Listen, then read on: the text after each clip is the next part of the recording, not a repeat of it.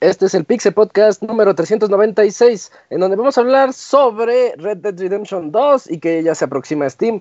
También ya vamos a hablar de los juegos gratis de diciembre para Xbox y PlayStation Network. También Devil May Cry 3 ya se aproxima a Nintendo Switch. Square Enix ya está trabajando en Final Fantasy VII, la segunda parte. Y también tenemos todavía un poco más de anuncios de Capcom.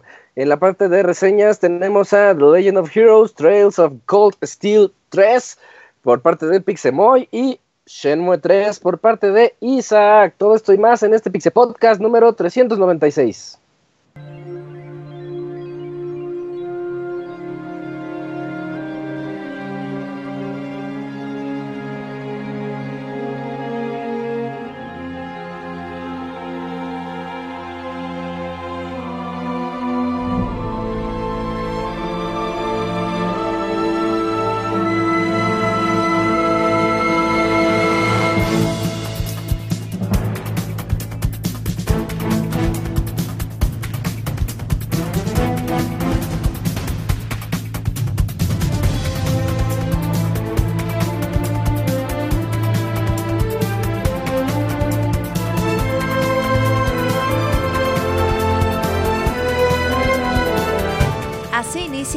Podcast, con la información más importante del mundo de los videojuegos.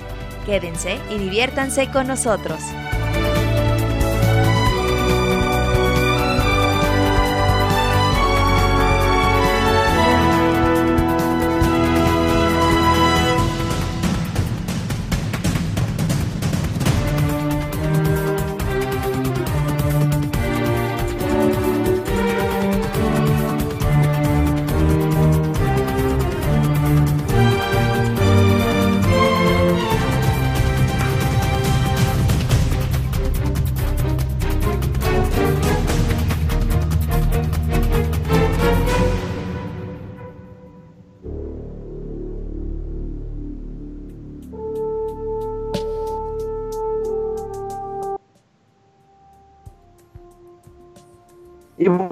Como cada lunes ya estamos aquí de vuelta con su Pixel Podcast número 396, Road to 400.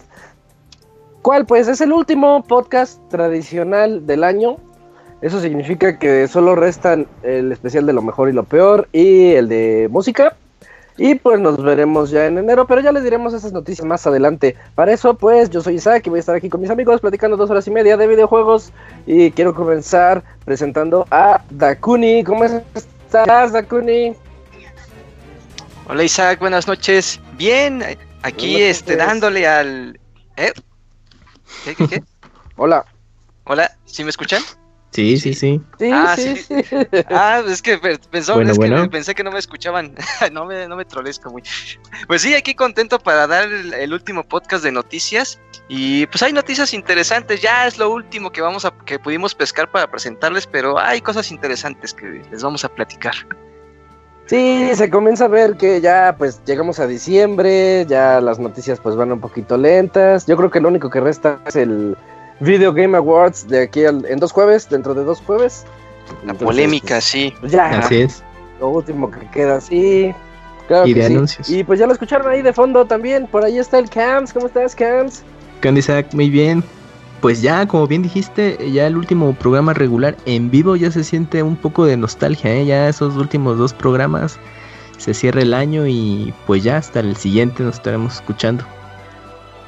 Se siente la nostalgia y la flojera, porque nada más somos cuatro. Sí, eh, Oye, sí, último eh, programa y somos pocos, ¿qué onda?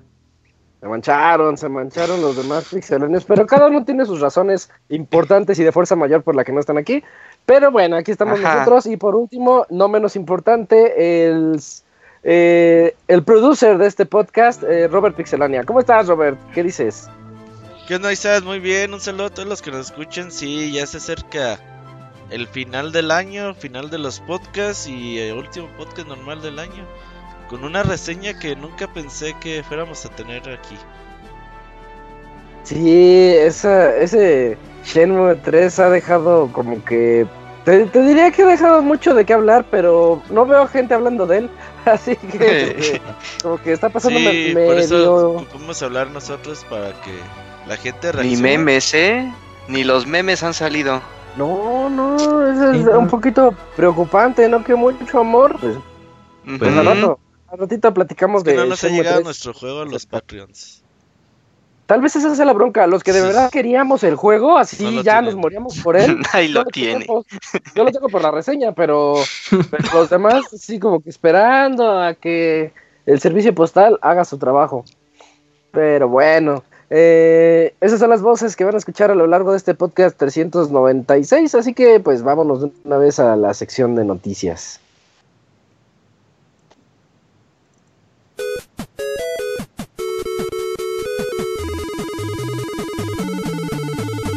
en Twitter para estar informado minuto a minuto y no perder detalle de todos los videojuegos. Twitter.com Diagonal Pixelánea.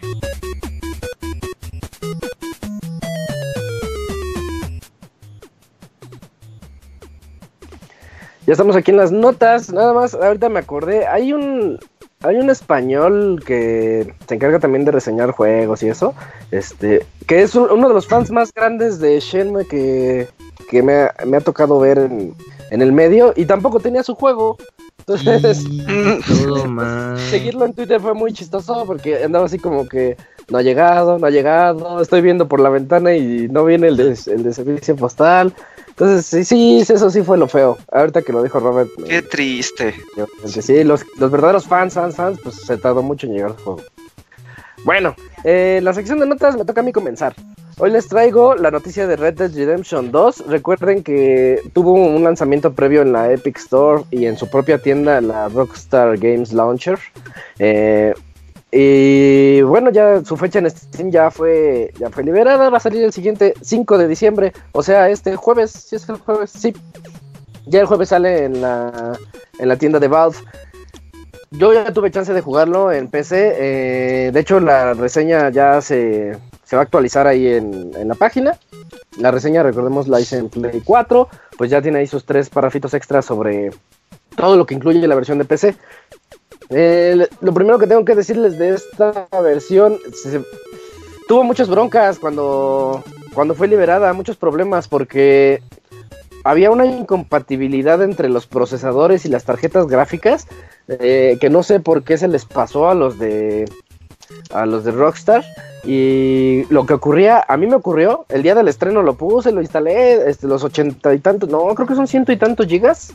Eh, y ya cuando quedó, ya lo puse bien y empecé el juego.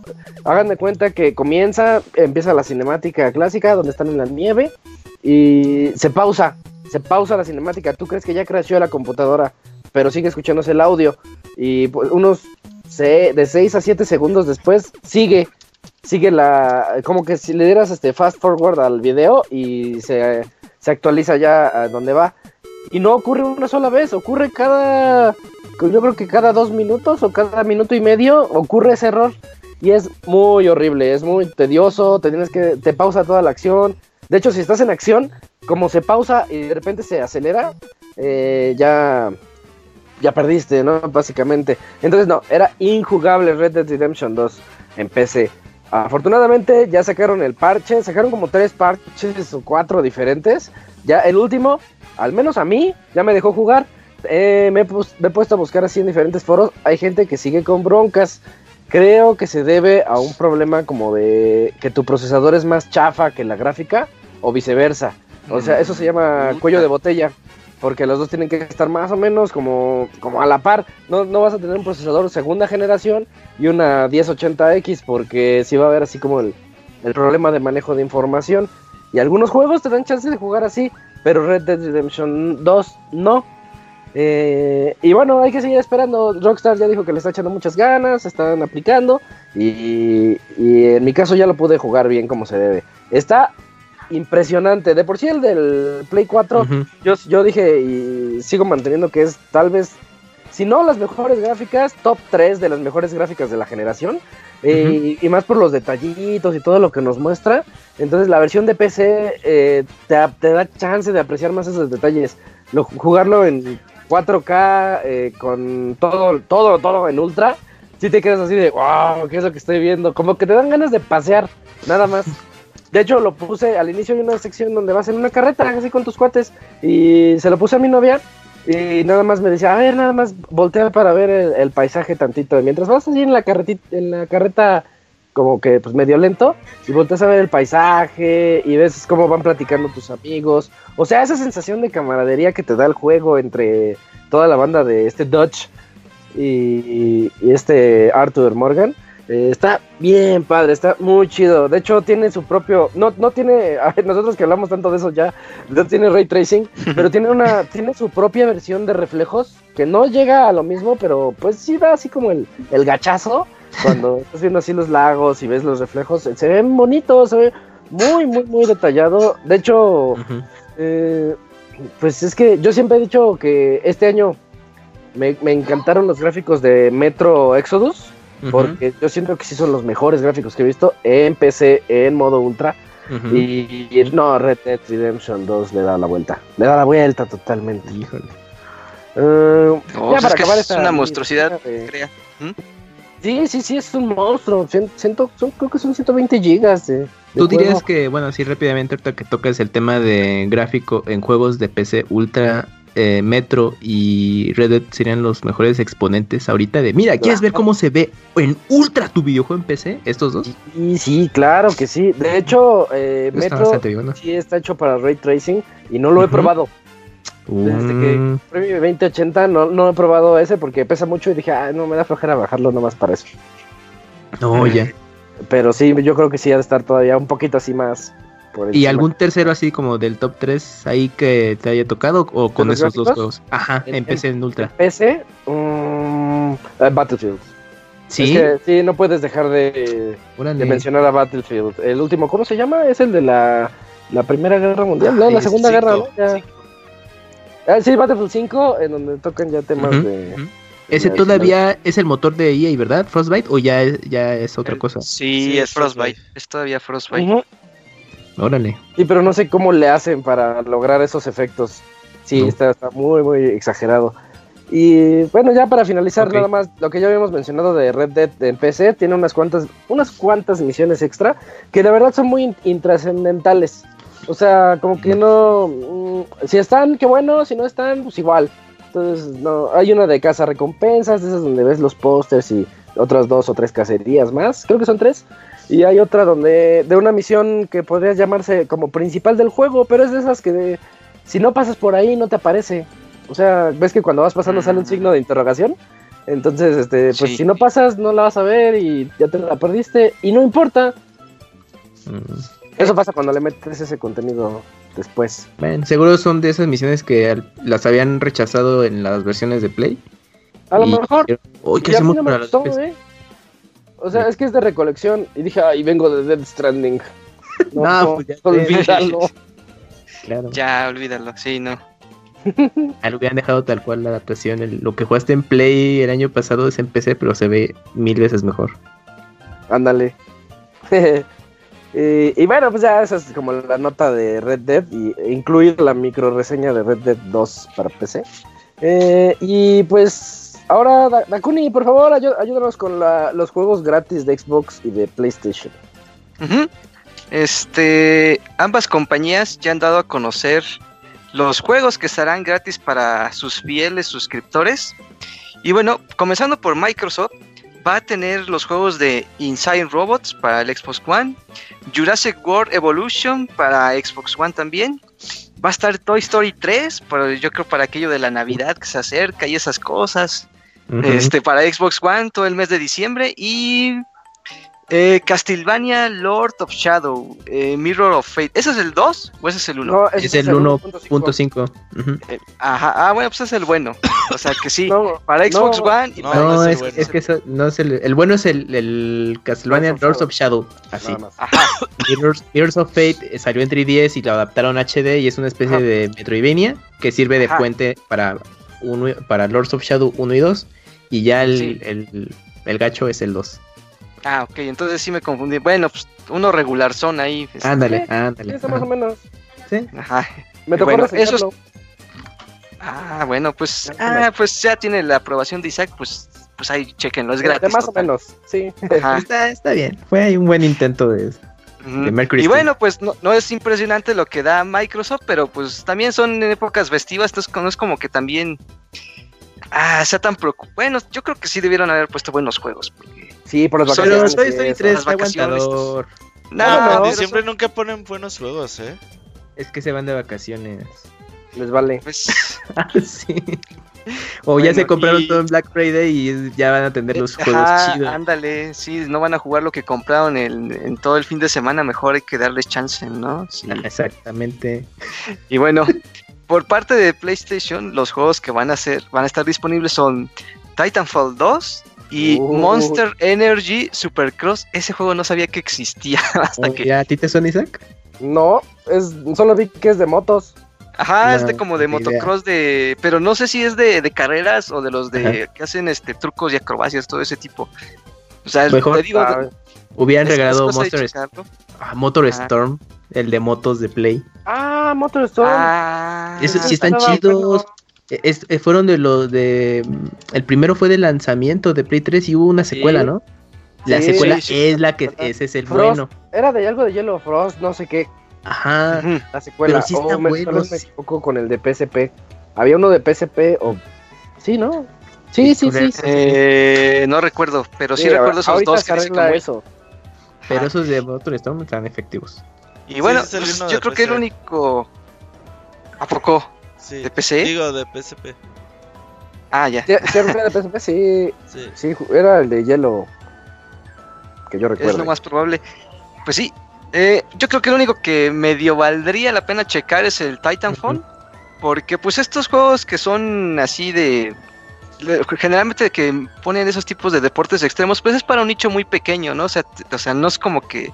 Luego tienen mecánicas muy realistas Ujú. y a veces es difícil jugar con esas físicas. No sé cómo es este juego, a lo mejor es un Ah, poquito más arcade, ¿no?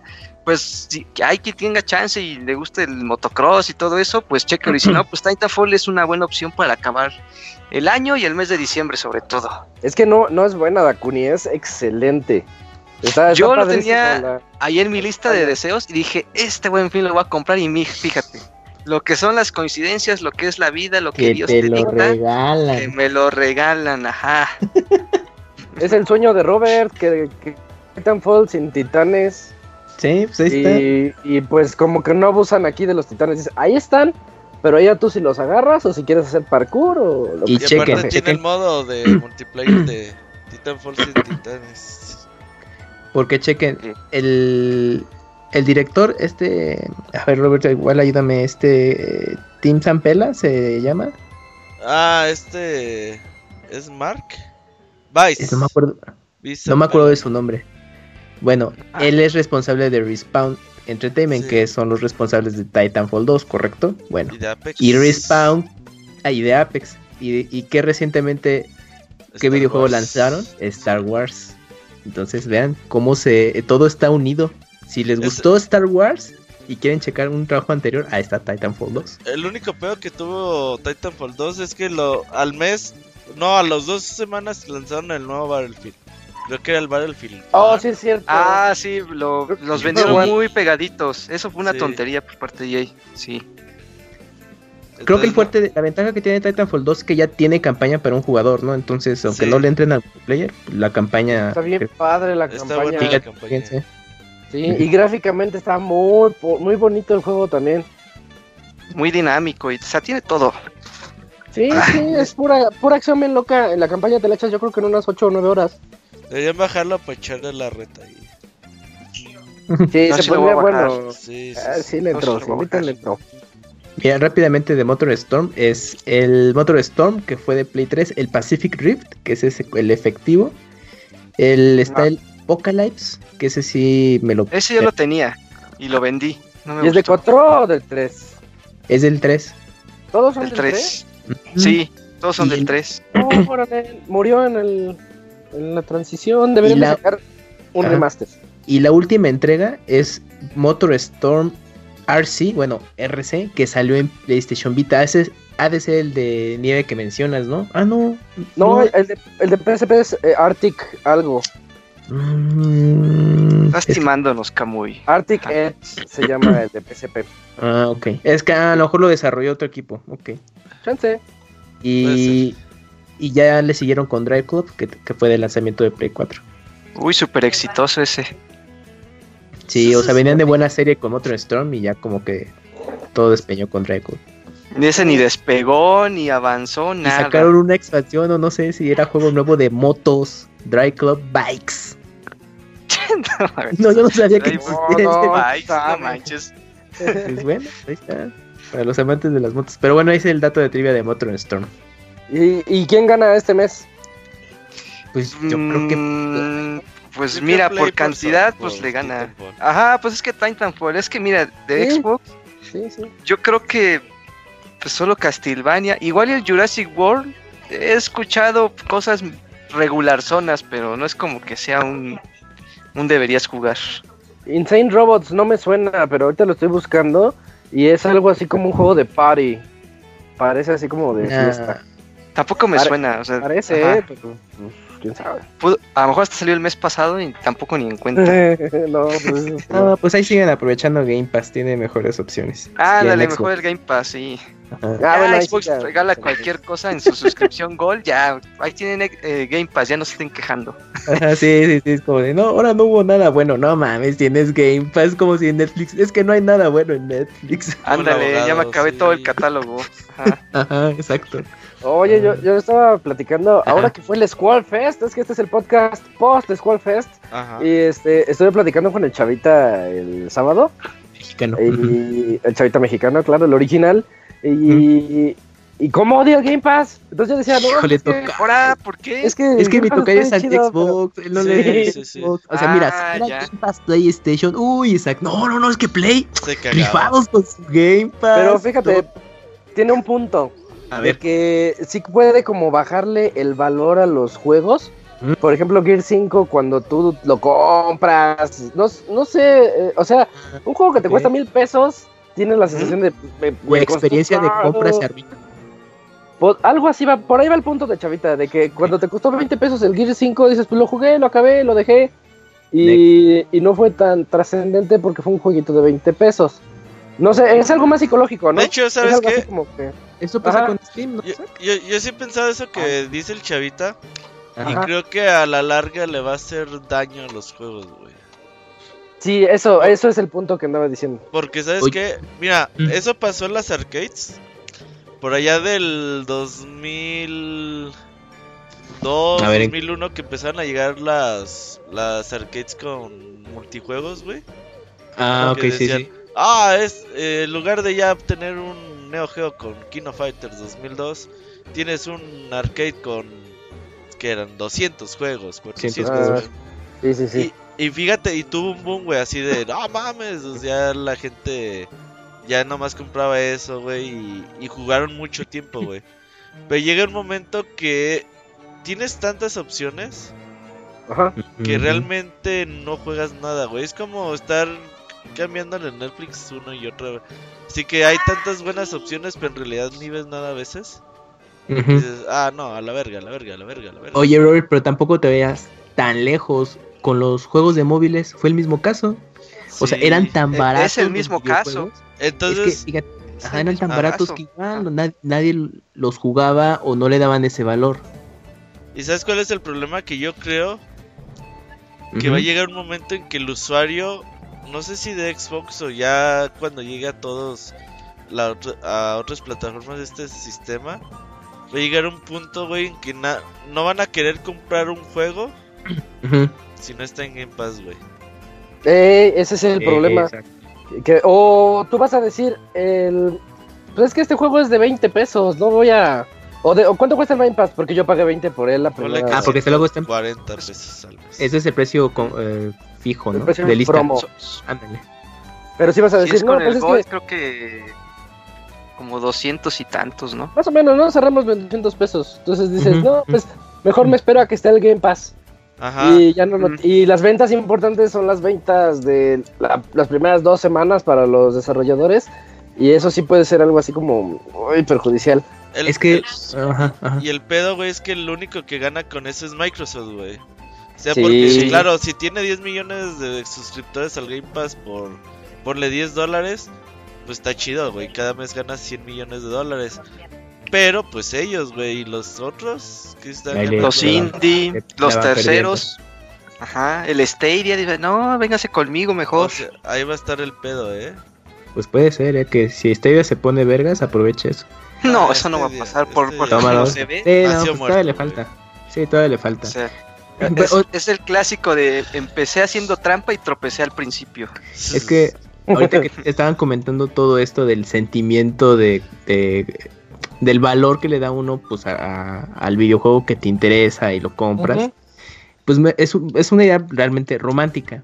Y también me hicieron recordar un poco que también pasa hasta cierto grado con el, bueno, otros temas de entretenimiento como el cine. O sea, por ejemplo, hay, personas que dicen, yo no voy al cine porque pues ahorita pues ya con los servicios que tenemos, dicen, ya me espero y ahí, ahí la veo ya cuando esté en, en Prime Video, a Netflix, etcétera. Y pues, pues es lo mismo, o sea, ya no van al cine y todo, a lo mejor ahí la distribución de ganancias puede ser distinta a la de los videojuegos o muy similar, no, no, ahí sí no lo sé, pero ya no, ya esa, vamos, pues las experiencias ya van cambiando, ¿no?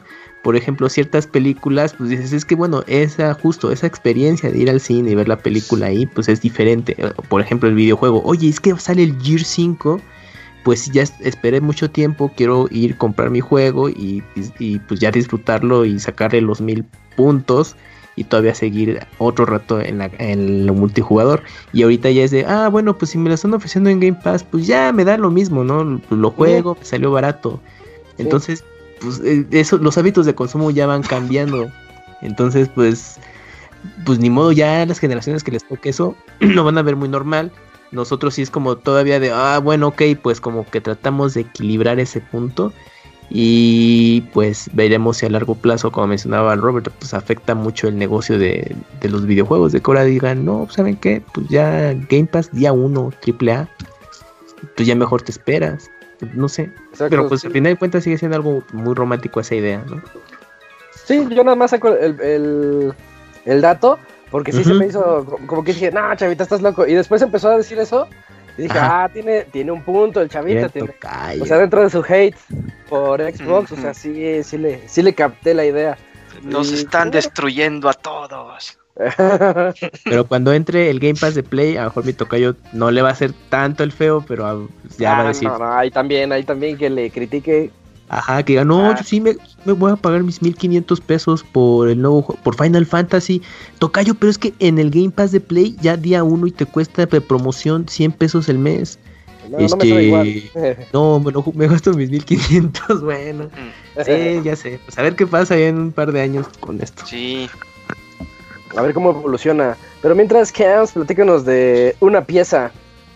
Claro, pues así rápidamente, pues el famoso anime One Piece eh, va a tener una nueva entrega de su videojuego llamado Pirate Warriors 4, que es un hack and slash o como también se le conoce el género Musou, de que ya saben, uno con un personaje contra muchísimos enemigos en pantalla, el cual, eh, bueno, estará saliendo... El género? Perdón, Hans, ah, eh, el género que lo conocen en particular le llaman Musou. Musou, ok. Ajá, pero pues es hack and slash, o si lo que es. Así como el de Zelda, donde llegan muchos. Ándale. Ese sería también Musou o el Fire Emblem. Oh, ya, ya, ya. Listo. Um, o, la, serie de Samurai Warrior. De, también de Koei Tecmo. Todos los juegos de Koei Tecmo de ese estilo. Eh, bueno, este juego de One Piece Pirate Warriors 4 eh, estará saliendo el próximo 27 de marzo del próximo año. Y pues va a estar disponible en Play 4, Xbox One, PC y Switch.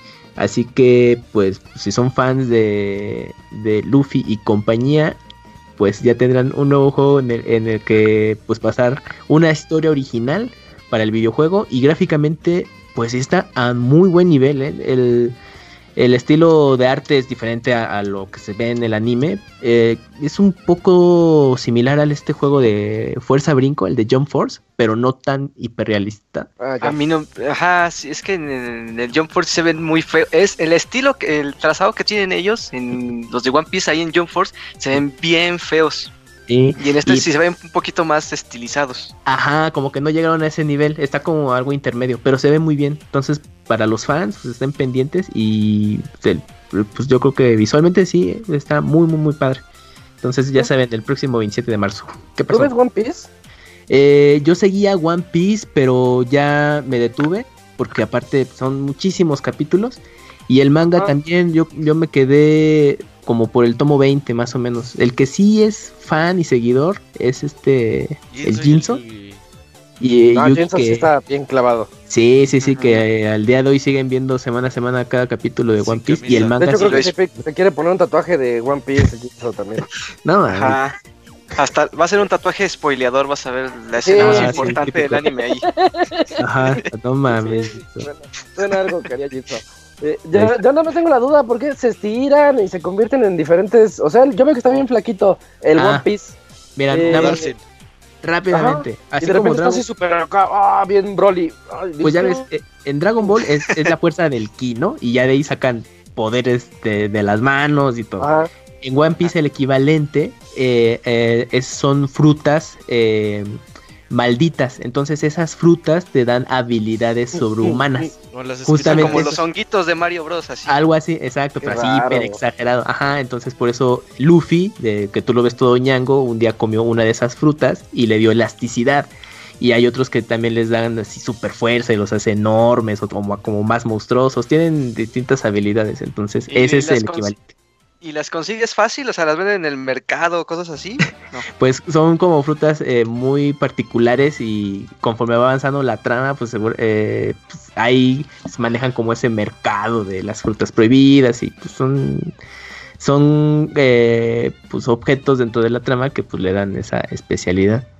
al menos donde yo me quedé. Ajá, sí, ya dice ¿Qué pasó? Y Alfonso Muro dice en el chat, y una vez que aquí el Play 3 y de tantos juegos que tenía ya ni los jugaba. ya te empieza a dar igual, pues como aquellas épocas de Play 1. De Play 1, exacto. La verdad ya te acababas así como que, bueno, pues, sí, no les das, no les das el valor, ajá. Los pasas y, nah, otro más que acabé. Nada superará el Jackie Chan Studmaster.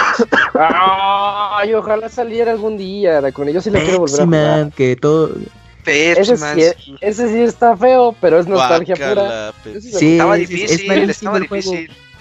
Pero estaba locochón. Su maldito ángulo de cámara era lo que hacía difícil el juego.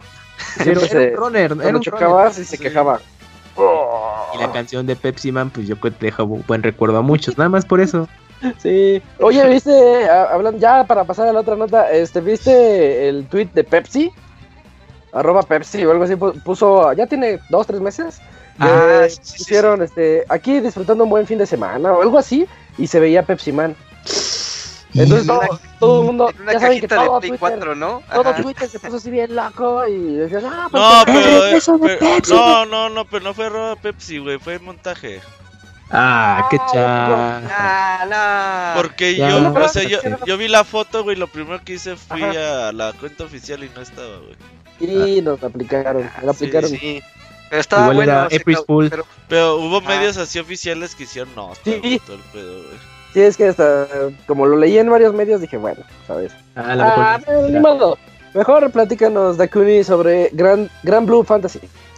Sí, pues mira, este juego de peleas eh, en colaboración con Exit Games y Arc System eh, presentaron un nuevo personaje de su juego de peleas. Presentaron a la Tiny Justice Carlota, como dirían nuestros amigos españoles, Carlangas la justiciera enana. Así. Ok. y entonces dice, bueno, se presentó un, detalles más del personaje, un poquito de sus dinámicas en, el combate. Y bueno, pues, este, pues sigue viendo bien el juego, pues muy al estilo de Arc System Works, o sea, muy visual, parecen ser que son dinámicas, pues no tan complejas, porque hay que recordar que es un, viene de un juego de gacha, entonces el público es de, viene de juegos móviles. La mayor parte de su público está ahí. y con el anime que se ha ido este, propagando poco a poco. Dilo, dilo, puro manco. Ajá, sí, digamos lo que va a ser puro manco, así. Entonces, el juego, pues yo no lo espero que sea tan complejo en dinámicas. O sea, yo espero algo así como el Fighters, más o menos, en cuanto a dinámicas. y bueno, el juego principalmente va a llegar eh, a Japón eh, por ahí del 6 de febrero y ya después este al resto del occidente por el primer trimestre de 2020. Aún no hay fecha, pero pues digamos que no es tanto tanta la diferencia que vamos a tener, ¿no? Para tener el juego. Sí, va a estar en el Evo, seguramente. lo que sí me llama la atención es que el Moy así decía, no, este ah, juego tiene potencial. Y ya tiene dos, tres semanas que dice que no, que ni siquiera lo va a comprar, que está enojado. Ah. Eso dice el Moy nomás para quitarse la responsabilidad de no comprar. Pues, pues la franquicia es muy popular, por lo menos en Asia es muy popular, porque el juego de gacha es de los número uno este, que mayor dinero recauda al año. Está por ahí del top 3 más o menos. Entonces, vamos a ver qué tal pega allá y qué tal pega de este lado, porque aquí la única referencia directa es el anime porque está subtitulado, creo que en Estados Unidos tienen doblaje, ah, porque no hay una versión, no hay una versión global de ese juego, creo que ha estado nada más para todo el área asiática, no lo han traído para acá. Por lo que yo, yo lo he buscado y ahora sí que no, he encontrado una versión en inglés ni siquiera. El APK, qué chaval. Sí, sí, una vez le quise entrar y no había, no estaba el APK. el teléfono del por instalar APKs. Sí. Mirándole los datos. Así es esto. Así me pasa con el de Fate, como está en inglés, o sea, sí está en la región para jugarlo, pero no está en México porque eh, digamos que la licencia solo abarca, ajá, oficialmente solo está para Estados Unidos y Canadá. Por eso te como ransomware, lo ¿eh? Ya ves. Ah, eso es lo que es lo que nos arriesga. Para tener a las waifus. Sí. Pero bueno, eh, si, a los escuchas les llama la atención. Ah. Les, llama la atención esto de Grand Blue Fantasy, pues vean el anime ya ahí. Está, bueno, ¿eh? Eh, está en Netflix ahí si quieren ver la ah, primera temporada, son como 25 episodios. Y pues su fantasía está bien, o sea, no es compleja, pero está bonito su mundo de fantasía que han construido. Ok, o sea, pero está bastante entretenida la serie. Es una, sí, es una serie entretenida, es muy light, no es, muy compleja, pero sí te entretiene. Ok, pues ahí está. Pues para que se vayan preparando, vean el anime y ya luego le entran al juego. Ándale. Pues bien, Bueno, ahí está, este, espérenlo, Grand Blue Fantasy.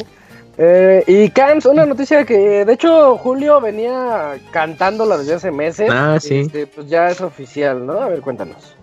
Así es, pues resulta que Devil May Cry 3 Special Edition estará llegando a Nintendo Switch a principios del próximo año.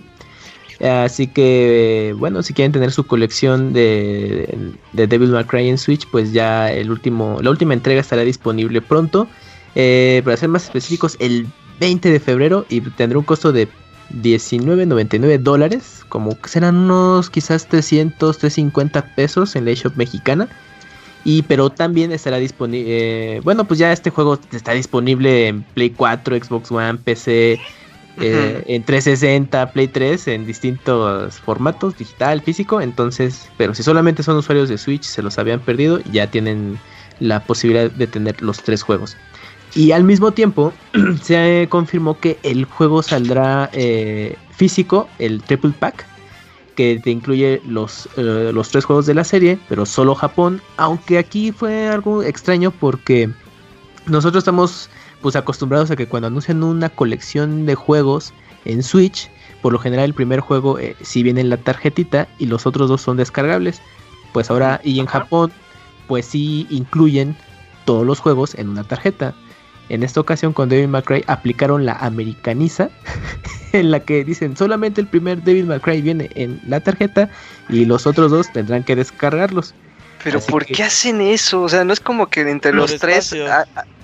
pero, o sea, ¿cuánto, de cuánto es la capacidad de, una tarjeta de Switch? De varias. La máxima. 16, 32, 64 gigas. Hay tarjetas de 64 será de Yo digo, yo digo que los tres caben en una de 16, ¿no? Sí, yo, Pero son más caras y es lo que no quieren.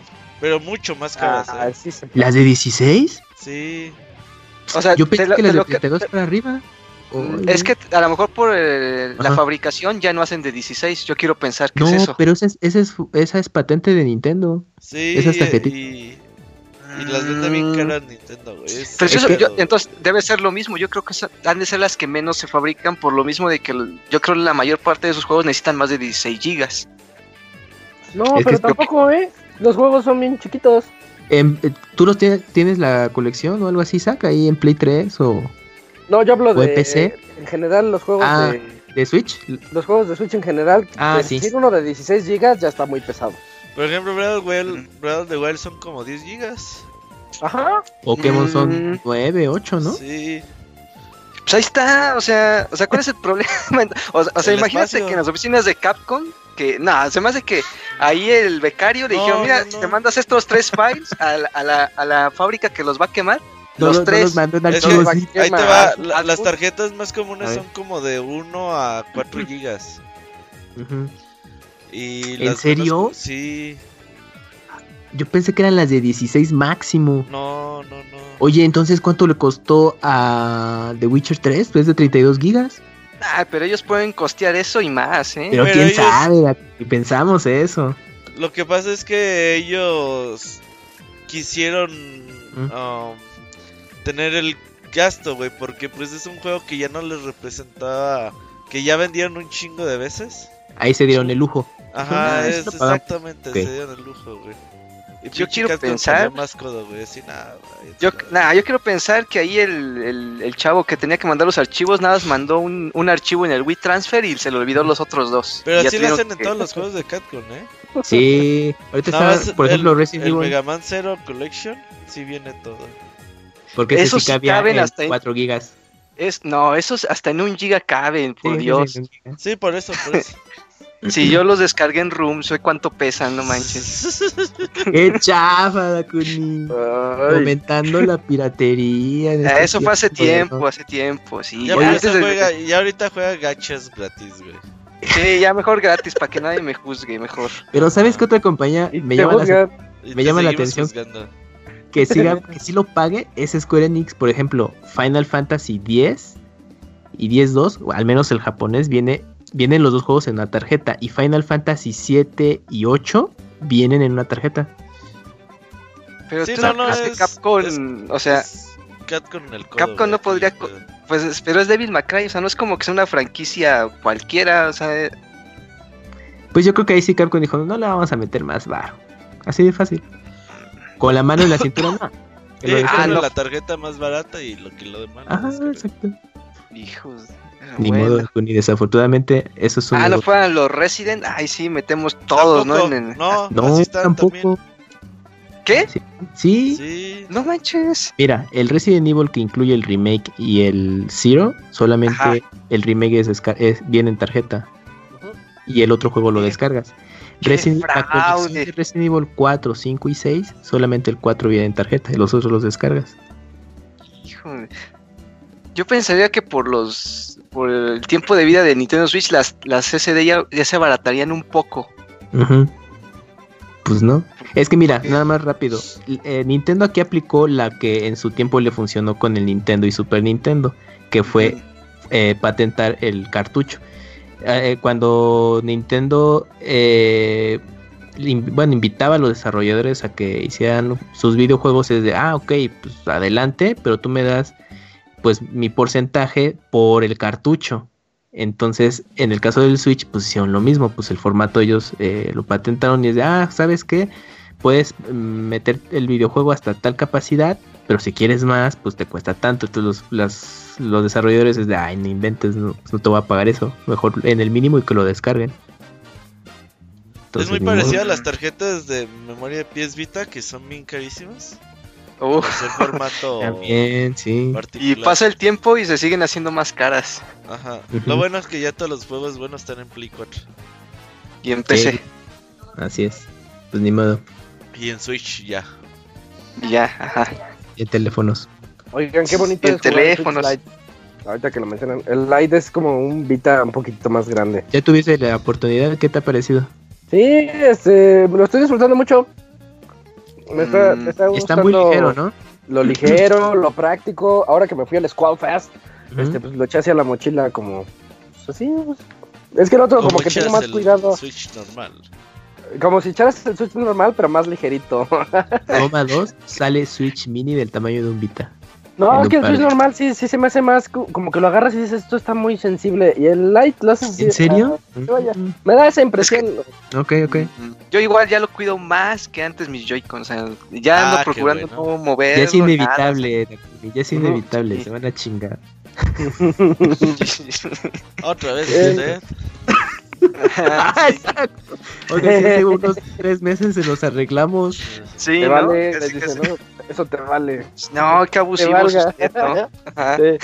eh, yo les traigo la otra nota. La otra nota es de que Square Enix ya está trabajando en la segunda parte del remake de Final Fantasy VII. Recordemos que el Final Fantasy VII, ese que sale en marzo, ¿sí, verdad? Marzo, sí. En marzo sale Final Fantasy VII, que todos esperamos y que emocionó a todos en aquella de 3, eh, pero no es completo, es la primera parte. Y hasta ahorita no sabemos cuándo, ándale, puede ser, no sabemos cuántas partes vayan a ser. Yo espero que sean nada más dos, pero quién sabe cuántas vayan a ser. Uh, no creo. Para mí que va a ser tres, ¿eh? Sí, igual pienso que son tres. Oye, Hasta no cuatro. No ajá, ¿no habían comentado algo que quizás están cuatro episodios? Porque yo tenía esa impresión que iban a ser siempre cuatro, pero... Eso me suena a Yu Suzuki hablando de Shenmue. pues, ¿Quién sabe? ¿Quién sabe? Yo creo que se van a ir los tres. El pedo es que, pues sí, mucha gente piensa que van a tener el juego completo y no. Aunque son muchas horas, ¿no? Sí, o sea, es prácticamente un juego completo. O sea, te van a vender el Final Fantasy VII en una trilogía. Ajá. O sea, si compras las tres trilogías de lanzamiento son 180 dólares. Y la versión Complete Edition en Play 5, unos años después. Ya en un Blu-ray. qué malvado, qué malvado. Igual 40 dólares, Robert, yo creo que en 50. Sí, esa le van a exprimir fácil bastante. Sí. Y por un rato. Lo que o sea, vas a tener... a esperar, ¿eh?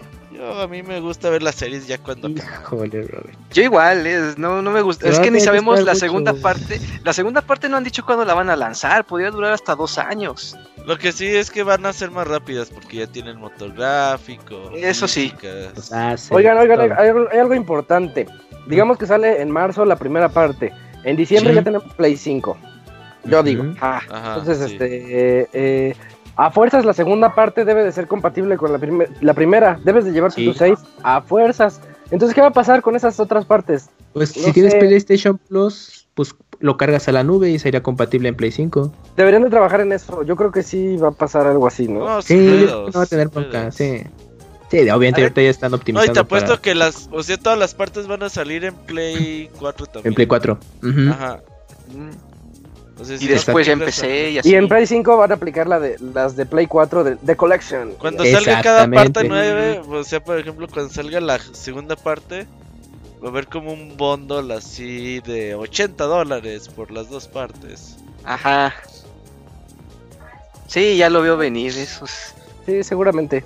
Eh, bueno, pues ahí está. Final Fantasy VII ya, ya mero podemos jugar esa primera parte, pero no estamos tan entusiasmados como antes. Eh, y la otra, Robert, ayúdanos con esta nota de Hollow Knight Piano Collection, es cortita. Sí, es muy cortita, a partir del 28 de noviembre, que ya pasó. eh, pueden ah, encontrar el disco de Hollow Knight Piano Collection. Como aquellos que salían míticos de Final Fantasy, pues bueno, ahora dijeron, vamos a sacar uno de Hollow Knight. Música muy bonita, eh, ya escuché varias eh, melodías del disco, son 15 temas. Y bueno, eh, hay para que lo escuchen en, sus servicios de streaming favoritos. Bueno, eh, y pues la, última. La última nota. la última nota, Robert, de Capcom. Pues fíjate que el próximo John Festa 2020 que se celebra del 21 al 22 de diciembre en Japón, no me acuerdo en qué ciudad. Es un eh, evento ahí de... Ajá, no, no es en Tokio, es en... A ver. Ah, sí vi la ciudad, pero dije, ay, no. No la conozco. ¿Gifu? ¿No es en Gifu? No. ya quisiera. Entonces, bueno, este evento como de anime, videojuegos y más, eh, a Bandai Namco le gusta ir mucho a enseñar sus juegos animescos. Y pues Capcom dice que va a estar presente, va a tener cuatro juegos. De esos cuatro juegos va a estar Monster Hunter World Iceborne, que ya salió, va a estar eh, Street Fighter Champion Edition, que sale en, febrero. Y va a estar. Ah, no me acuerdo cuál otro.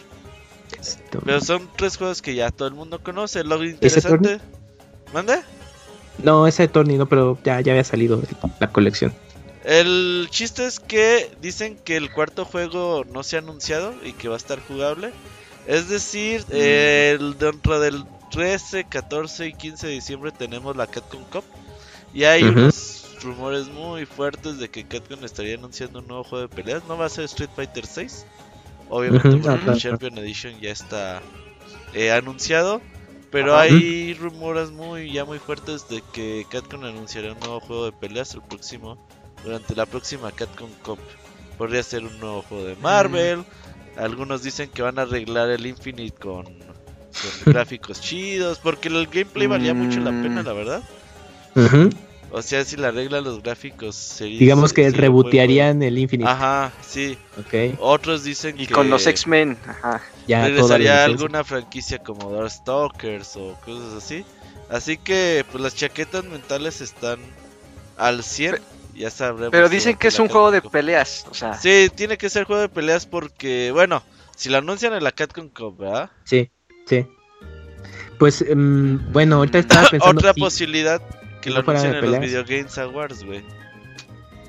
ah, Ajá. podría ser. Bueno, Capcom, digamos que tiene esos tres espacios para anunciar algo. Resident 3 Remake. Rem- Ajá, es que puede ser también el remake. Si no es, si no es juego de pelea de Capcom, sería eh, El remake. Ajá. Pero también Ajá. andan ahí trabajando en, en otras franquicias Que- viejitas que quieren recuperar. Ajá, podría ser un, justo podría también ser un, mencionando eso. un, un Onimusha, podría ser. Podría ser el Mega Man. X que según están desarrollando. Ah, ese, ese, el Ese Mega Man también. Z Collection es el tercer juego. Eh, la- su serie de RPG de Capcom Breath of Fire podría regresar. No, no, ya están haciendo cha- muchas chaquetas. Ah, pues es que ese es el chiste ahorita. Sí, Ah, o sea, si, si reviven una IP de Capcom ya de tiempo, pues Breath of Fire. No, que no ahorita- dijimos que iban a hacer Okami 2. Ah, Ah, también podría ser. Pues ahí sacan un logo sabe, con dos y no ya. sé. Que Ah, salga no, esta cajita ahí nada más y salga con una hoja de papel ahí. Mira, aquí está el logo de Okami 2 y ya. Va a ser juego de peleas. Es, más, me sorprende que Kamui no haya dicho que Dino Crisis 3. Güey, Ah, ¿a quién le gustaba Dino cuatro. Crisis, neta? ¿A quién A le mí, gustaba? yo jugué a mí también me 1 y 2 en gustaba. No, no, una cosa No, es. bueno. Yo lo jugué y otra cosa es me gustaba. Pero a mí sí me a mí me gustó. gustaba. Yo lo jugué Ah, sí. muy tardío, eh. Yo no lo jugué El, de, de el la uno de se Play. defiende. Sí, porque El este dos juego es se el bueno. mejor.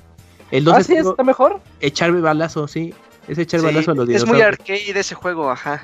Porque haces puntos, tienes que hacer cosas Sí, para sí, sí. comprar armas y todo. Totalmente muy arcade. entretenido. Oh, Ajá, Sí. sí.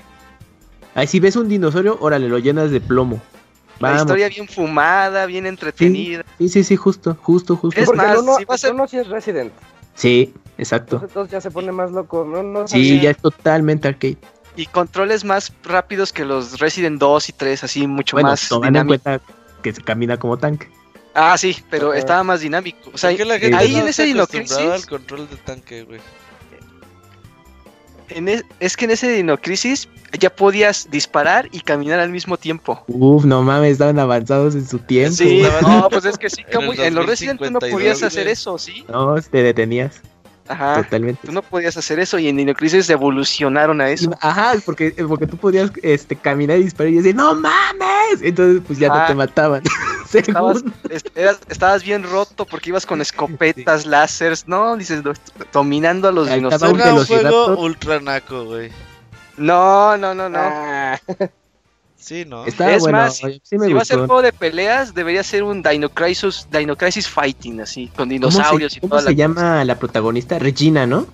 Regina, ajá. Que aparezca en, en, en Marvel vs. Capcom nuevo, imagínate. Como Oh, si sí, sale. Jill, que salga Regina. Uf, Sí, pelirroja con su de la que, ah, de la que waifus. Ah, de wifi, sí, estaría súper chido. Y reviven a, a Regina. Podría estar Dino Crisis. Es que el 3 le dio en la madre a la serie y por eso lo, lo- el enterró Capcom Sí. en Xbox. ajá. Pero deberían revivirlo. Luego Sí, salió Dino bueno. Crisis en el espacio, ¿no? Es ese, es el 3. El 3. Es el 3. Está, Sí. Ya está súper fumado ese sí para que veas. Ajá. Sí, que el 3 es, es dinosaurios en el espacio tipo aliens. Entonces, pues sí. ¿Eso o qué? sea, Ajá, pues o sea, justo eso, pues la fanaticada. ¿Eso qué? Por pues sí- a lo mejor los sí dinosaurios eran aliens, ¿no, no se han puesto Ajá, una eso? cosa así. Sí, una cosa- panspermia. Ajá. Ajá. Y pues Sí. no pego. Se Pero le salió bueno- demasiado de las manos, ajá. Pero estaría chido que sí regrese. Ahorita que más o menos los dinosaurios están de moda por las películas de Jurassic Park. Que Sí. regrese Killer 7, güey. No, pero ese es de. Ah, bueno, sí es de eh, Es de Capcom, la. IP. Sí, es de Mm. los Catcom 5. Ese está más Eh. difícil. Era Resident Evil 0, Resident Evil 1, Project Number 03, eh, Y Killer el- 7 el- y el 5 nunca salió. El de Phoenix. ¿Qué? A- a algo. Phoenix Down, no me acuerdo. Ese, Ese creo que- salió. Ese era un poder de Final Fantasy. Pero sí era algo de Ah, Phoenix, algo. Phoenix Down sí es para revivirte. Ese te revive. Sí. Pero ese se Eh. canceló. El último. Pues a ver qué. Ah, estaremos Dead atentos. ¿Cómo? Dead Phoenix eres el juego que se canceló y era un era un shooter de rieles muy parecido a Panzer Dragoon. Uf, voy a buscar videos de ese. Pero sí se canceló. Y con esto ya llegamos a la mitad de este Pixel Podcast. Ya acabamos con la sección de noticias. Ahorita vámonos al medio tiempo musical para regresar con la sección de reseñas, en donde esperemos que el Moy se conecte. Él dijo que sí se conectaba. No, pues Ya. primero porque.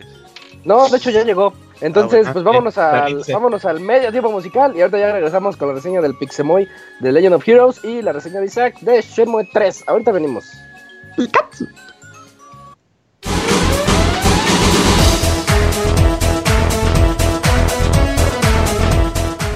Escuchen el Pixe Podcast todos los lunes en punto de las 9 de la noche en pixelania.com.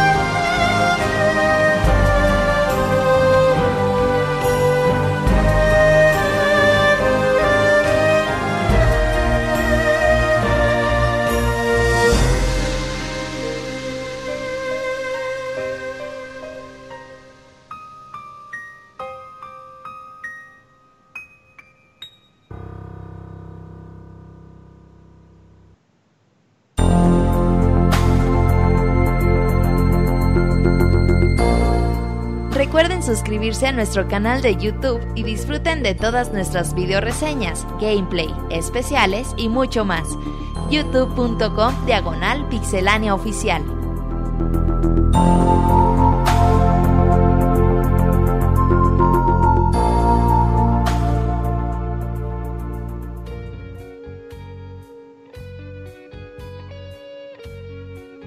Ya regresamos al Pixel Podcast número 396.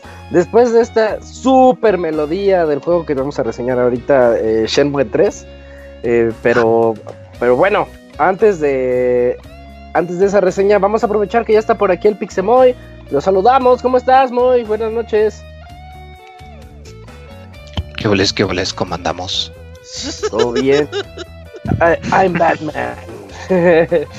Where is he? ¿Que te hizo daño convivir con la gente, muy? No, creo que fue, pues andábamos diciendo eso, que, que se me hace que el, el, aire del camión y todo eso, pues como es aire todo reciclado y frío y seco y, uh -huh. y pues sí, sí ya. O sea, hablar con la gente en el Skull Fest no creo, amigo. No, no. Los gritos de Mario Strikers. Tal Estaban re buenos, güey. Me da risa porque el Robert, no vamos a hacer cáliz, no vamos a hacer cáliz. Vamos directo al juego ponemos el juego y le meto tres goles junto con este Monchis. No, ya mejor, no, ya ahora sí empecemos. No, no se vio el control. Ahora sí, veras. No, no se ve el control, sí, sí, sí no se ve el clásica, control. Claro, hay que echarle la culpa. Sí. Pues, ¿cómo, ¿Cómo ves, Moy? Si ahorita que andas así, pues mejor te echas tu reseña de una vez. Sí, sí, además está cortita para que puedas aquí del, del eh, pues de describir así Shenmue 3 con lujo oh. de detalle, porque ese sí está la verdad. Um, Legend of Heroes. Legend of Heroes, Trace of Cold Steel, uh, es pues un juego que eh, mucha gente no va a saber de dónde viene. Es un RPG de nicho. De hecho, hace uh, algunos años pude reseñar la segunda parte. Eh, es un juego de RPG eh, que consiste pues en una trilogía. Pero es, tiene algo muy importante. Aquí a diferencia de, pongamos por ejemplo, un Final Fantasy o un Tales of que en la gran mayoría de los casos, excepto una, dos, pues la, cada entrega numerada es su propia cosa, o sea, puedes jugar una, puedes jugar otra y no hay problema. Eh, aquí no, esta es una trilogía que se toma muy en serio su historia, su narrativa, a tal grado que pues puede llegar a ser un poquito pesada y ahorita voy a explicar por qué. Eh, pero es muy agradable por eso. Eh, si eres alguien que pues de casualidad pudo jugar algunos de los otros dos juegos, pues aquí eh, se, toma en serio su historia, no es como quien dice, estos son nuevos personajes, no, aquí tú controlas al mismo protagonista de los otros dos juegos, eh, es muy muy pesado en la trama, con una especie pues de política y de guerras y de invasiones y cosas acá. Y, es algo muy bueno porque pues lo, los sucesos de los dos juegos pasados pues sí repercuten. Eh, aquí, a, diferencia de la mayoría de los juegos donde tú eres pues el, el, elegido que va a salvar al mundo y que va a salvar el día y toda la cosa, vencer al imperio. Aquí está un poquito diferente. Eh, aquí pues sí, si sí eres el elegido y sí, sí salvaste el mundo, pero pues tu chamba no acaba cuando salvas el mundo y pues hay, hay, hay pues repercusiones, hay problemas todavía con los que tienes que lidiar. Eh, a diferencia del primer juego en donde tú eras un estudiante que iba a una academia militar, pues aquí por el paso del tiempo resulta que ya el personaje principal, o sea, tú ya, acabaste, ya te graduaste y de hecho a ti te toca ahora hacerla como de profesor en otra academia militar distinta y estar a cargo de, pues vamos, de, de, un grupo, de una clase que pues viene a ser la manera en la que el juego te pone a tu, a tu parte, a los miembros de tu equipo. Eh, esto me, me, agradó mucho porque pues la mayoría de los juegos de rol pues eh, se concentran mucho en darte pues un, un, protagonista muy joven, muy chavito y pues aquí no, aquí ya te lo, te lo pone un poquito diferente, ves las cosas desde un punto de vista un poco más diferente. El juego en sí, como lo comento, es un RPG. Eh, se, se, divide pues en sus segmentos de exploración, eh, donde tú pues puedes andar caminando por los pueblos, por los caminos, hablar con las personas, eh, y pues las escenas de combate, los calabozos. Eh, aquí un detalle que no me gustó un poquito es que cuando lo empiezas te da el gachazo de que va a ser como semiabierto, porque pues hay muchos, hay, o sea, las, las áreas para explorar son muy grandes, hay mucho contenido que puedes ver y personas para hablar, pero conforme vas avanzando en el juego, las áreas que visitas se te van bloqueando poquito a poquito. Entonces, si había algo que querías hacer o alguna misión extra y no la completaste antes de que pues, la, la trama te cerrara esa ciudad, eh, pues ya ni modo, ya la perdiste y el juego no te avisa cuándo va a pasar eso, lo cual se me hace muy gacho. O sea, nada más te dice, o sea, como que te da una pista de eh, vamos a tener que ir a apoyar a un ejército que está en tal pueblo, eh, completa todos tus quehaceres. Pero dices, ah, bueno, pues vamos y regresamos porque pues aquí es donde está la base qué sé yo. Y no, aquí es muy frecuente eso de que te puede desconectar de pueblos o áreas que has visitado y te puede mover un poco el tapete, sobre todo si querías comprar algún arma o algún objeto en especial. Eh, la otra parte del juego, el sistema de combate, eh, es pues un sistema por turnos, pero es por turnos y a la vez es algo muy dinámico que me agrada mucho. Eh, tú cuando estás en una pelea ves en tu lado izquierdo una barrita donde ves el orden de los turnos y por ejemplo, dependiendo de qué es lo que hagas, va a ser qué tan rápido va a ser tu próximo turno. Si nada más te mueves, por ejemplo, o no haces nada, pues tu turno va a venir más rápido que si atacas. Y a su vez, pues va a ser más rápido que si tienes que cargar un hechizo o una habilidad. Aquí lo importante es por dos cosas. Eh, la primera es porque en la barrita de los turnos hay algunos iconos y dependiendo de qué personaje su turno caiga en el icono, puede ganar un poquito de vida o recuperar magia o incrementar su ataque, etc. La otra cosa es porque si atacas a un enemigo que está cargando algún hechizo o una habilidad, puedes interrumpirlo y hacer que su turno se atrase mucho más. Entonces esto te arregla pues mucha estrategia por no solo ver en qué punto del mapa te vas a mover, porque pues los ataques tienen ciertas áreas que son efectivas, tienes que estar cerca o lejos, pero también pues para manipular el orden de los turnos para que pues tus turnos caigan en los iconos buenos y que los de los enemigos no y que puedas interrumpirlos o prepararte como, como vayas viendo cómo va el flujo de la batalla. Encima de esto, eh, bueno, pues las clásicas sistemas de resistencias y debilidades. Y, pues algo igual también si atacas a un enemigo muchas veces con un ataque muy débil, eh, pues tienes opción de hacer ataques combinados o ataques especiales que pues le agregan un poquito de complejidad, eh, pero pues en sí el, el, enfoque es en eso, en el manejo de turnos y pues claro, lo, lo de siempre, en atacar los, los puntos débiles. Eh, como este es un juego muy animesco, pues a huevo que tiene que haber robots gigantes, porque cualquier juego de anime que no tenga robots gigantes no se puede respetar, ¿verdad? Eh, y aunque en los otros juegos eh, te cambiaban un poquito el sistema de combate, aquí no, aquí o sea es un sistema muy similar, solo que pues estás controlando pues tu, tu robot gigantote. Eh, no solo tú, sino que además también a los mocosos de la clase les dan también sus mini robots gigantes, que suena medio raro cuando lo dices en voz alta, pero pues así es. Y pues le, agrega un poquito de variedad también, le agrega más este, pues más espectacular y toda la cosa. Eh, pero en sí, pues el, núcleo del, del, sistema de batalla sigue igual, que como lo digo, es muy sólido, es muy bueno. Ah, te da mucha personalidad también, porque cada personaje, o sea, aprende sus propias habilidades pero además tú puedes enseñarles magia equipándoles unas pequeñas gemitas y esto te da mucha pues flexibilidad. Por ejemplo, si tienes un personaje que su magia es muy débil y pues quizás atacar con magia no es bueno para él, pero puedes darle mejor un hechizo para revivir y de esa manera pues si te, si te matan a los que tienes que estar curando pues puedes usar este para revivirlos por emergencia o puedes darles elementos que normalmente sus habilidades no tienen, pero las pueden usar con los hechizos. Y, pues de esta manera te, te, da muchísima flexibilidad en ese aspecto, sobre todo porque la mayoría de estas gemas las puedes desequipar y desequipar entre los miembros de tu party como se te antoje. Eh, lo, cual me agradó mucho. Eh, Aquí la enorme desventaja, sin embargo, es que aunque el gameplay es muy bueno y es muy divertido, como lo comento, este juego se toma su trama muy, muy en serio.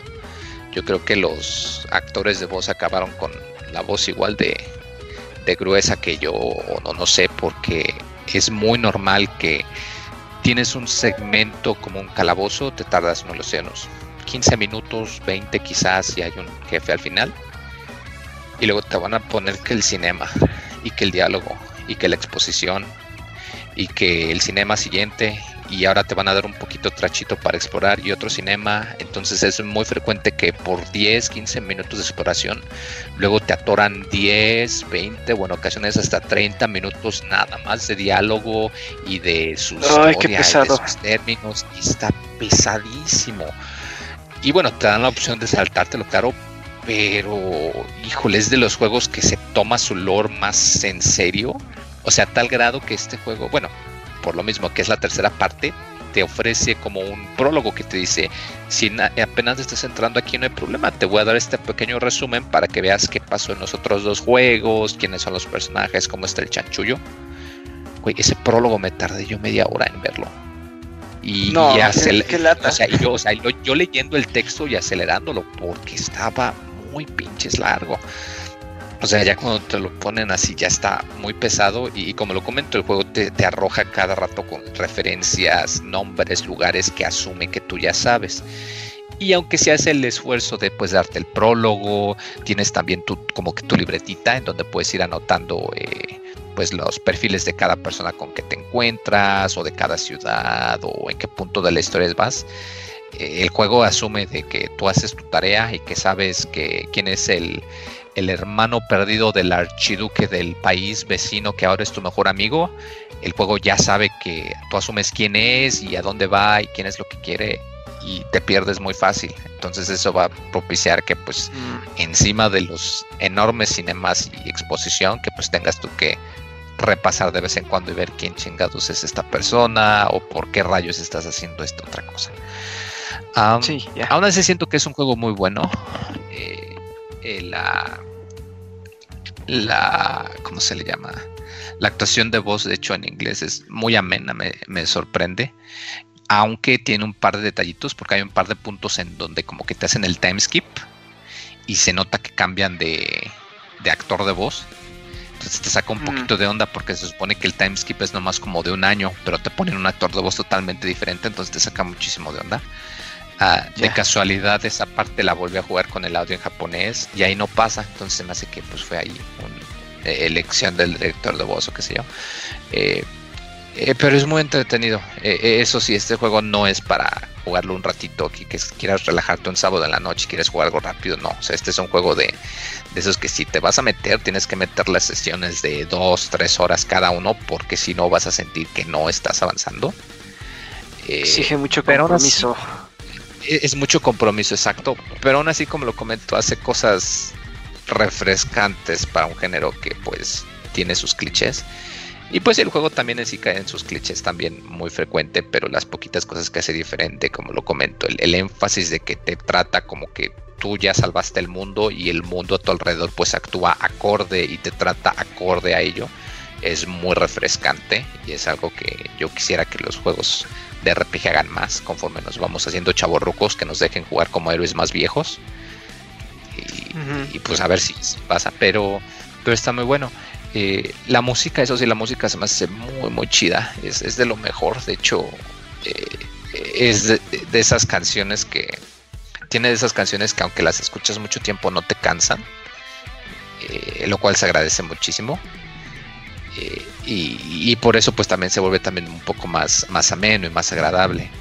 Eh, la historia, la trama del juego en sí son muy lineales, eh, fuera de los calabozos que son un poquito más abiertos, es muy muy fácil que pues el juego cada rato te va a decir del punto A tienes que ir al punto B, ahora haz esto, ahora ve a hablar con esta persona, entonces no, no hay como quien dice espacio para que te pierdas, eh, además usan un sistema como de capítulos, entonces pues de esa manera también puedes saber en qué punto de la historia estás en todo tiempo, entonces no, no vas a tener problemas.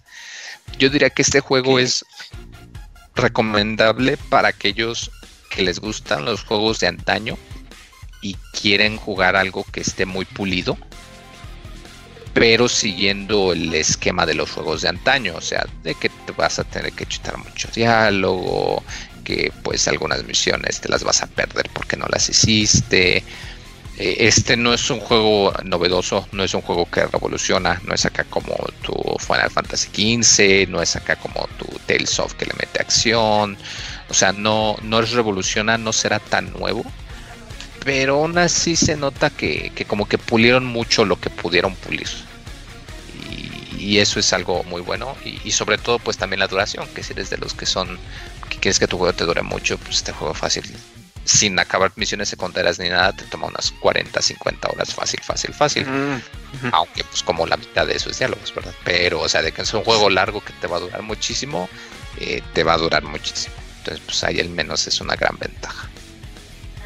Sí, yo veo, por ejemplo, ven, ven Steam y veo la serie y los tres juegos están muy bien valorados, o sea, la, que lo juega le gusta, pero, o sea, es a los que les gusta. Es como, como, dicen que el, el, dicho este que dicen de la comida refinada, de que eh, hay quien tiene un paladar refinado y un paladar este pues, común y corriente. Y los que tenemos paladar común y corriente, pues con una hamburguesa y ya.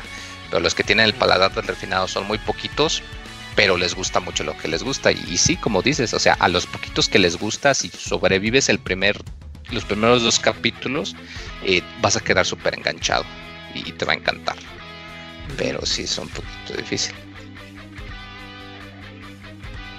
Muy bien. Eh, bueno, muy, eh, pues si no hay alguna otra duda, Dakuni, ¿no?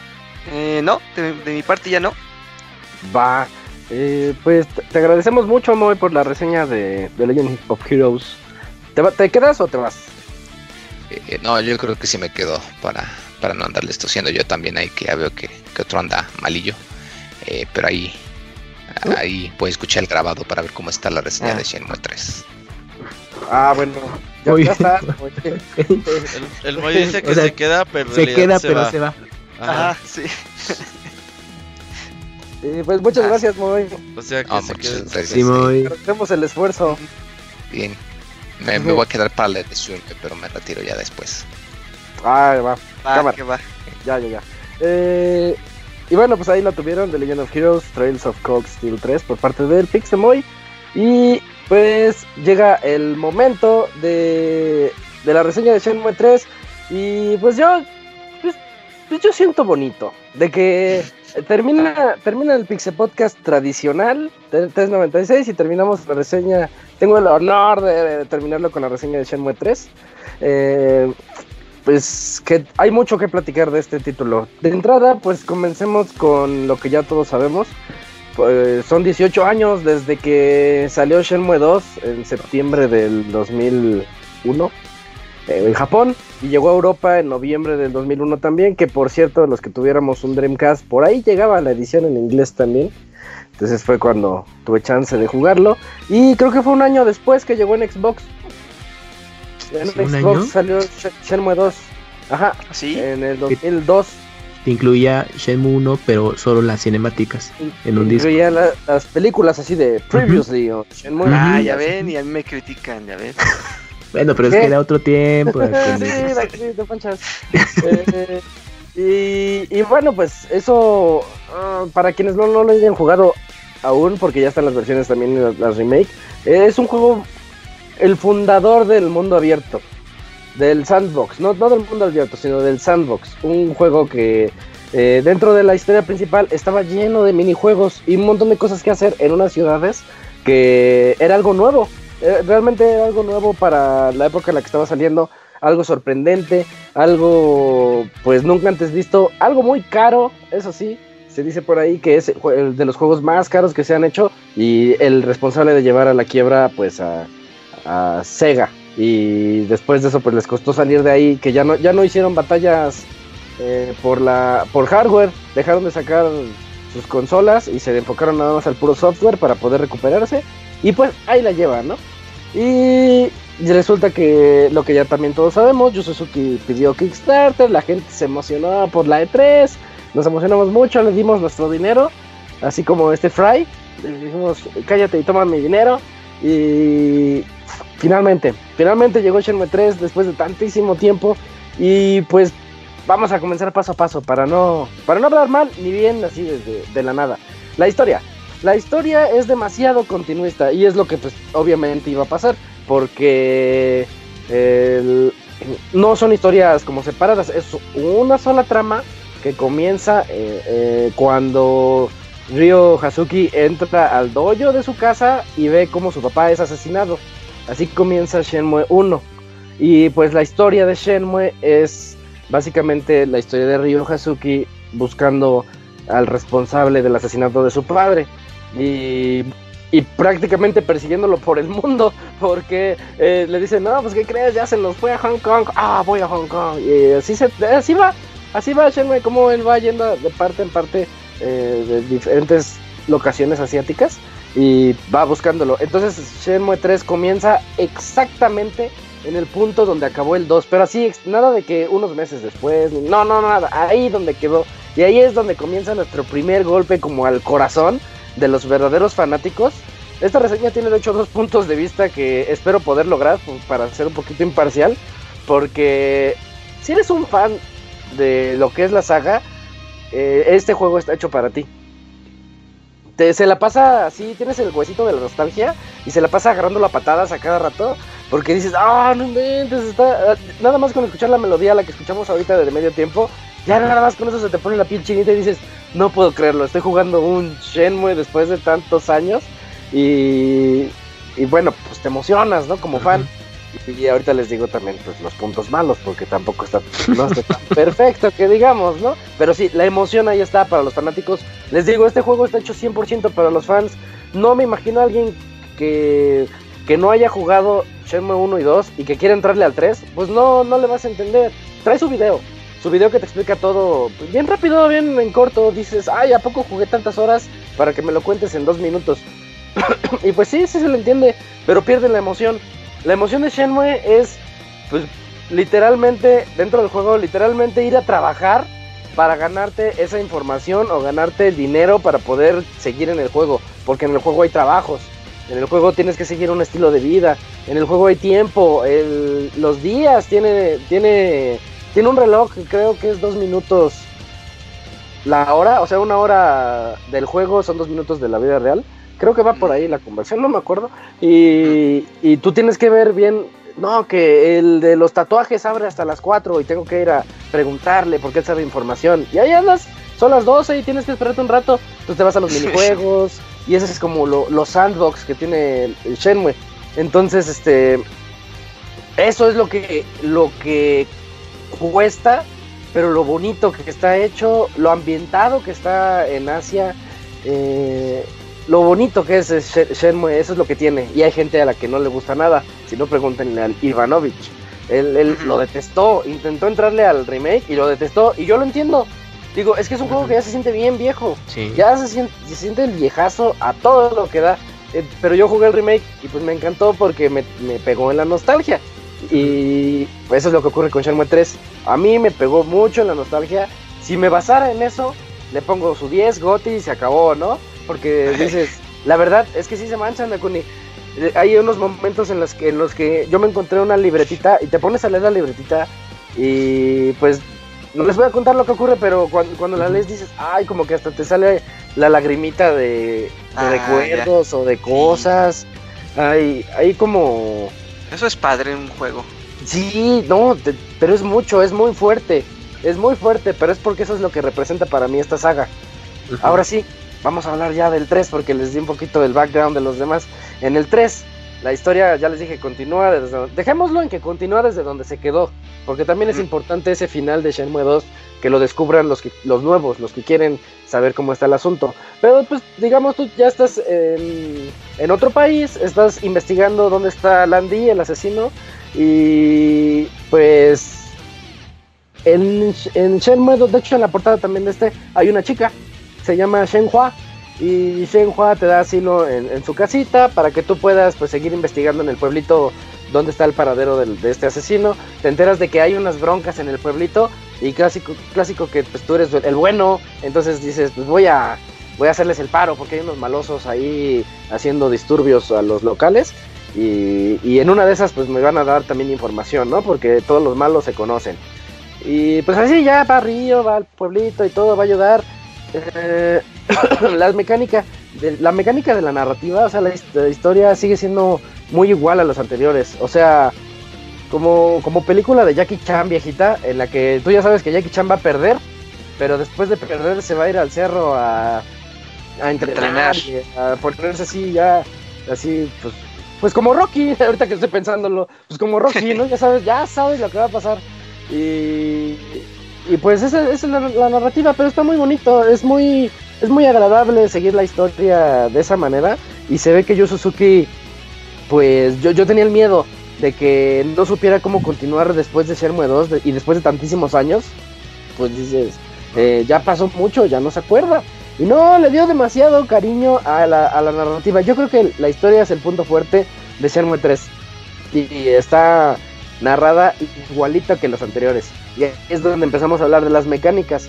Los anteriores, lo que aburre a la gente de hoy en día y lo que en mi muy particular punto de vista lo hace único, son, es que es un juego muy detectivesco. Tú vas con tu libretita y dices, oye, me enteré que aquí hay unos, este, unos malosos haciendo disturbios en el pueblo. ¿Qué me puedes decir de ellos? Y, una chica, eh, puedes hablar con todos los que te encuentres. Entonces la, chica a la que le preguntas te dice, no, yo no te puedo decir nada, adiós. Y ya no te dice nada. Y vas y le preguntas a la vendedora de, de sushis que está por ahí y te dice, ay, bueno, pero es que yo me he enterado que nada más, eh, nada más atacan a, la, a los albañiles.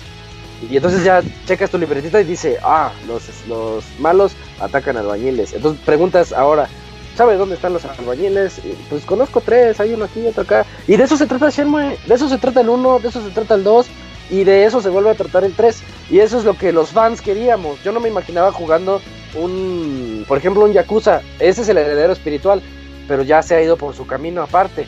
Y yo no quería jugar eso. Yo quería un Shenmue. Y me lo dieron. Nada más que, siendo honestos, 18 años después, ya es aburrido. Ese es el problema. Mm. se vuelve aburrido y dices, ay, este, pues ahora tengo que ir acá, tengo que ir acá, tengo que ir acá. Y dar vueltas y vueltas y vueltas. ¿Y saben qué es lo peor? Le metieron sistema de comida, le da hambre. Y a mí eso no me gusta. No, ¿cómo me A mí eso no me gusta. Sí, eso es feo, porque tú vas, corre, corre, y ves tu barra de salud, son, como circulitos, y vas, vas, viendo cómo los circulitos se van vaciando, porque te da hambre, entonces tienes que eh, comer, obviamente, y eso cuesta dinero, tienes que ir a comprar tus, tu comida, y pues ahí entran los trabajos. ¿Qué, círculo vicioso es eso? Porque trabajas y te da hambre, y dices, ah, necesito este, como en la vida real. Como en la vida necesito trabajar y ya no puedo trabajar porque necesito comer. Entonces digo, ¡No! Eso es, es como la vida real. dices, quiero jugar, pero, pero tengo hambre. Entonces hay que trabajar. Y de, y de eso se trata. Lo bueno, ahí les va lo bueno. Es que tú puedes ir evolucionando unas características que dice estamina. ¿Qué dice estamina? Llamémosle resistencia. Resistencia y ataque. del ataque lo mejoras aprendiendo nuevas técnicas de kung fu así para hacerte más pro. Y eso significa que vas a hacerle más daño a los enemigos. Y la resistencia significa que tienes más circulitos de salud. Entonces ya los días se te hacen un poquito más llevaderos. Porque dices, ya no me da hambre tan fácil. Y ya vas, dices, bueno, ya te la paso. Al inicio sí me hizo pesado. Pero después ya cuando estaba casi al 100% de, de salud, ya no, ya casi no me peleaba por eso. Entonces, bueno, ese es como que lo pones todo en la, en la, en la, ¿cómo se llama? En la balanza y lo, lo mides, es bueno, pues ya se, se equilibró un poquito el, el asunto. Eh, y también tenemos la, la, particularidad de que los que se aburran de ir a, de ir a estar buscando los lugares, o hay veces que te dicen, solamente el vendedor de esta tienda llega hasta las 8 y son las 12 y dices, uy, son 8 horas aquí esperando, que son como más de, como alrededor de 20 minutos de la vida real. Eh, dices, pues no me quiero esperar, le aprietas triángulo y te lleva ahí a la hora que es. Pero no está padre. O sea, eso va a ayudar a la gente a la que pues no quiere disfrutar el juego y quiere irse así derechito. Pero realmente cuando dices eso, tengo 8 horas libres, es cuando dices, bueno, pues este es el momento de irme a trabajar. hay un trabajito al inicio que te da chance de cortar eh, troncos, así como, como, como el Capitán América, cuando está ayudando a un granjero. hacer leños, todo. Sí, sí, sí, que pones el tronquito y le das el hachazo. Este, eh, pero es un minijuego de timing, entonces tienes que darle justo cuando estás en el centro porque este río está como girando. Entonces tienes que darle. Y está bonito, o sea, no, no, no es un trabajo tan tedioso como cuando cargábamos cajas en el 1, por ejemplo. Mm. Entonces, este, dices, bueno, ya gané mis 60 dineros, ya puedo comprarme unas cuantas frutitas y ya puedo irme a entrenar al templo. y ya me dieron las 8, ah, pues ya voy a ir a donde me, a donde me tengo que ir para seguir la historia del juego y pues así te la llevas. Y eso está muy, muy padre, a mí se me hizo muy padre porque en el 1 y en el 2 tenías horarios laborales y los horarios laborales, ay, se ponen pesados porque dices, ya quiero seguir con la historia, ya, ya, ya, ya sé dónde ir. Chin, 8 de la mañana tengo que ir con mi carga, con mi montacargas y llevar cajas de un punto a otro, que se vuelve un poquito como monótono, pero divertido, no sé cómo llamarlo. Eh, pero tú dices, ya se me fue, ya son las 3 de la tarde, ya no tengo tiempo de buscar a Landy. Y, pero el juego así es, y en este te da chance de que tú en tus tiempos trabajes, o si quieres apretar el triángulo y vete a la misión, pero no vas a evolucionar, entonces tu ataque se queda abajo y ya es la historia de, de los videojuegos, en especial los RPGs, ¿no? De que si quieres ve, pero no has farmeado, entonces, si no has farmeado, pues te vas a quedar sin poder. Y así es lo mismo que pasa aquí. Mm, entonces, ya hablé de eso. Vamos a hablar de lo peor que tiene Shenmue 3. Así, lo más malo que tiene. Hay dos cosas muy malas, pero esta es la peor: las peleas. Qué mm. feo sistema de peleas tiene. Eh, y, y si tienes que pelear en unas cuantas ocasiones. En especial, si quieres subir tu nivel de ataque, tienes que pelear en los templos.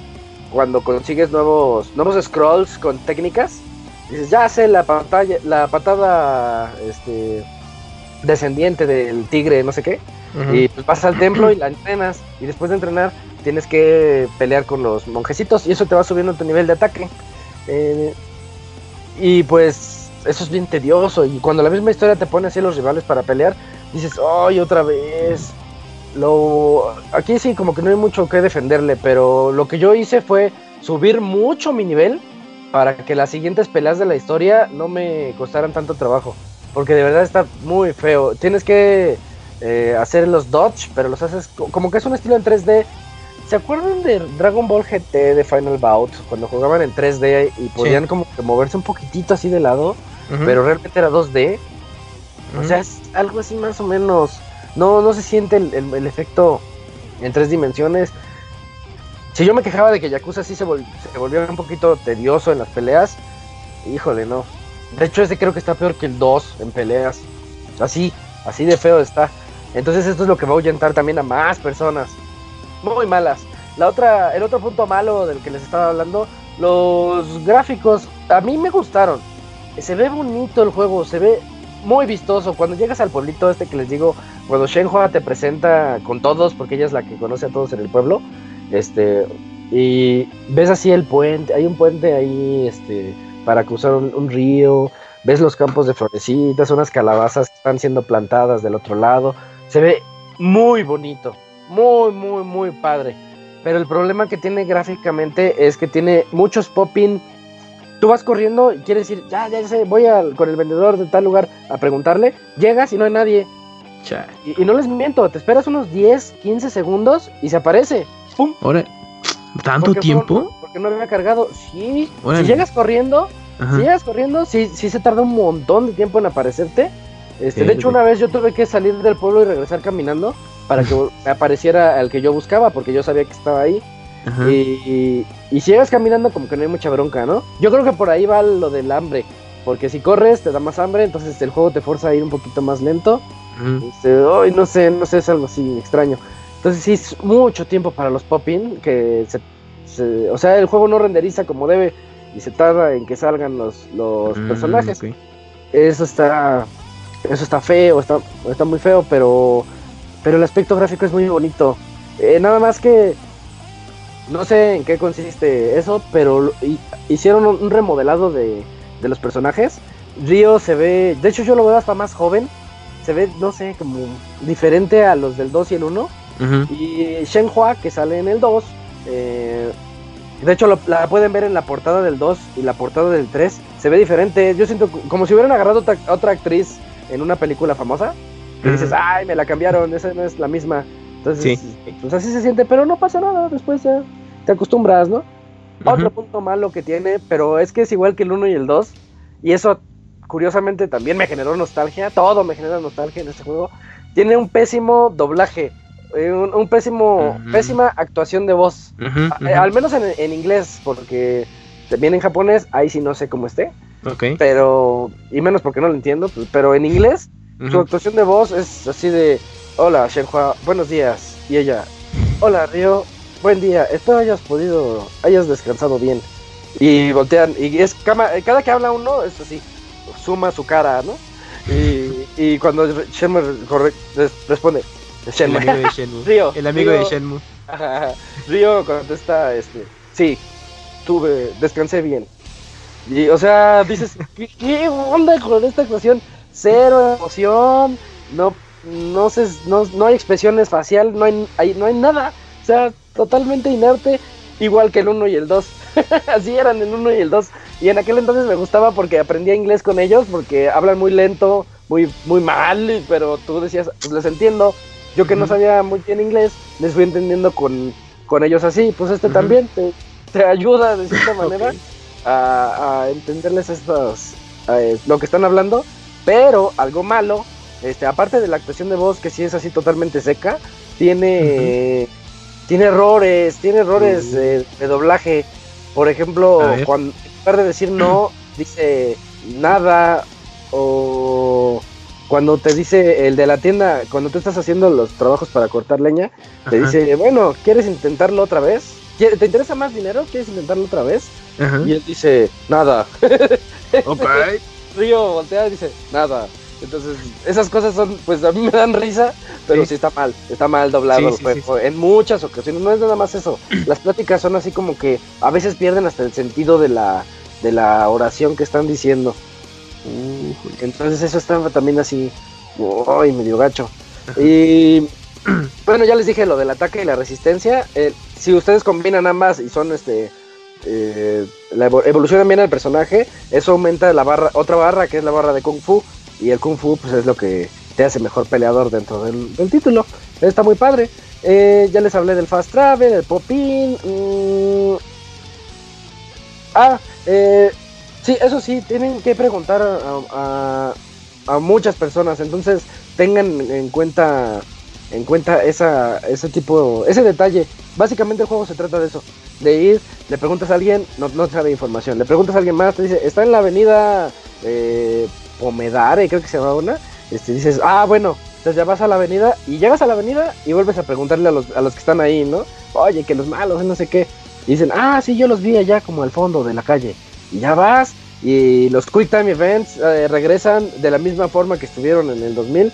Algo feo es que a mí me pasaba, si los pierdes, este, pues ya se ve como se cae el río, le pegan algo y vuelves a iniciarlo. No hay realmente una penalización por fallarlos, porque vuelves a iniciar y ya. Pero eh, a mí me pasaba que yo ya me aprendía la secuencia, dije, ah, es triángulo, izquierda, círculo, ya, ya te la sabías. Y le daba izquierda, izquierda, izquierda, y no jalaba. Entonces, eso, sí me frustró en un par de ocasiones. Después ya no me pasó, pero casi al inicio del juego, este, el Quick Time Event no me, o tal vez yo me aceleraba, porque yo ya me lo sabía, entonces tal vez yo le daba izquierda antes de lo que debía, no lo sé. es que me ocurrió al inicio del juego y sí está, sí está molesto. O sea, al final estamos viendo un, un juego indie realmente no tuvo tanto, tanto, tanto dinero como las otras superproducciones. Si lo juzgamos como un juego indie y si decimos que está entregando exactamente lo que fue Shenmue 1 y 2, es, un, es, un, buen título, dio, dio una buena continuidad a la historia, de hecho una muy buena continuidad. Los fans van a estar yo creo que más que satisfechos. De hecho, yo me puse así a imaginar, si Shenmue 3 hubiera salido en el 2004, Gothic, el mejor juego que ha salido, no lo podemos creer, qué impresionante. Si hubiera salido en el 2004, porque lo malo es que salió hasta el 2019 y se siente como juego del 2004, se siente bien viejo, se sienten con mecánicas ya muy torpes, empeoraron las peleas, eh, la actuación, pues dices, híjole, hasta los indies tienen mejores actuaciones de voz que ellos. Lo bueno es que son las mismas voces. Eso está muy bonito porque no me imagino jugar al Río Hazel. Sí, te iba a preguntar eso, ¿eh? si las habías reconocido. Sí, sí, son las mismas voces y eso es muy bonito. No sé cómo después de 18 años el actor de voz tiene la misma voz, cómo le hacen, pero, pues, pero bueno, la es esa. Está muy, muy, muy bien realizada. Y, y pues sí, solo resultó ser un juego totalmente hecho para fans. Yo como fans yo como fanático este, me, me encantó. Yo, yo, estoy fascinado con todo lo que Shenmue 3 trae, excepto las peleas. Ahí sí, pues, ni cómo defenderlas. Pero bueno, pues es, que es un juego viejo, O sea, es como cuando jugabas el 2 y eh, está lleno de minijuegos para el trabajo. El clásico juego que se llama Lucky Hit. Todos los que juegan Shenmue conocen a Lucky Hit, que consiste en una tablita llena de clavos y hasta abajo hay este varios pues, varios slots o huequitos donde puede caer en X, X, X, círculo. Y si tu canica al chocar con los clavitos cae en el círculo, ganas la apuesta. Ese juego es bien adictivo y muy bonito. Se llama Lucky Hit y viene en Shenmue 1, 2 y ahorita en el 3. Y se sintió bonito llegar y dices, oh, ahí está el Lucky Hit, vamos a, vamos a gastar nuestro dinero ahí o apostar en los otros, en los otros minijuegos. Hay muchos, son un montón. El punto malo de los minijuegos, casi todos consisten en el botonazo así de téngolo, téngolo, téngolo. O, o el Quick Time Event, o el timing de los tronquitos que les decía. O sea, creo que ninguno. Hay uno, hay uno que sí involucra los sticks, pero como que no. Hay maquinitas en el juego.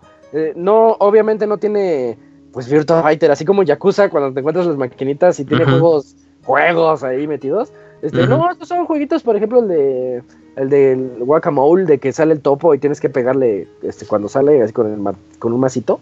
Entonces es cuadro, triángulo. O sea, regresamos al Quick Time Event, ¿no? Cuadro, triángulo, círculo. Pero está divertido. Hay otro que es este de. de pegarle al, a un tronco, así. El, ¿Cómo le llaman? One Inch Punch. Así como el que hace Kill Bill, esta. De Beatriz. Ajá, ah, Ajá, que ves que le pone así como la mano de distancia y da un puñetazo. Ajá. Ah, ya. Sí, sí, que tiene así el árbol. No quiero decir escenas, pero tiene, tiene el árbol y da, el puñetazo para. Ajá, eso, es algo así, otro. Y nada más consiste en apretar X cuando se crucen dos, dos líneas azules. O sea, son muchos minijuegos, pero básicamente todos tienen el mismo principio. No le pensaron mucho. Pero son divertidos. O sea, es parte de, de meterte en la historia de lo que es Shenmue y de lo que está ocurriendo alrededor. Dices, pues tengo que hacer tiempo, pues vamos a vamos a jugar acá, vamos a encontrar otro caminito. Hay colección de hierbas, por ejemplo, y eso te sirve para venderlas en las tiendas. Eh, o sea, hay profundidad. Dentro de este juego que quedó, entre comillas, básico, hay, cierta, hay cierta profundidad en lo que están haciendo que si tienen la paciencia y si les gustó los anteriores, les va a gustar mucho el 3. Pero pues por eso mismo se segmentó y estaba leyendo hoy que pues no le está yendo nada bien en ventas. Así que quién sabe qué pase. Porque a ver, ¿dónde están esos fans?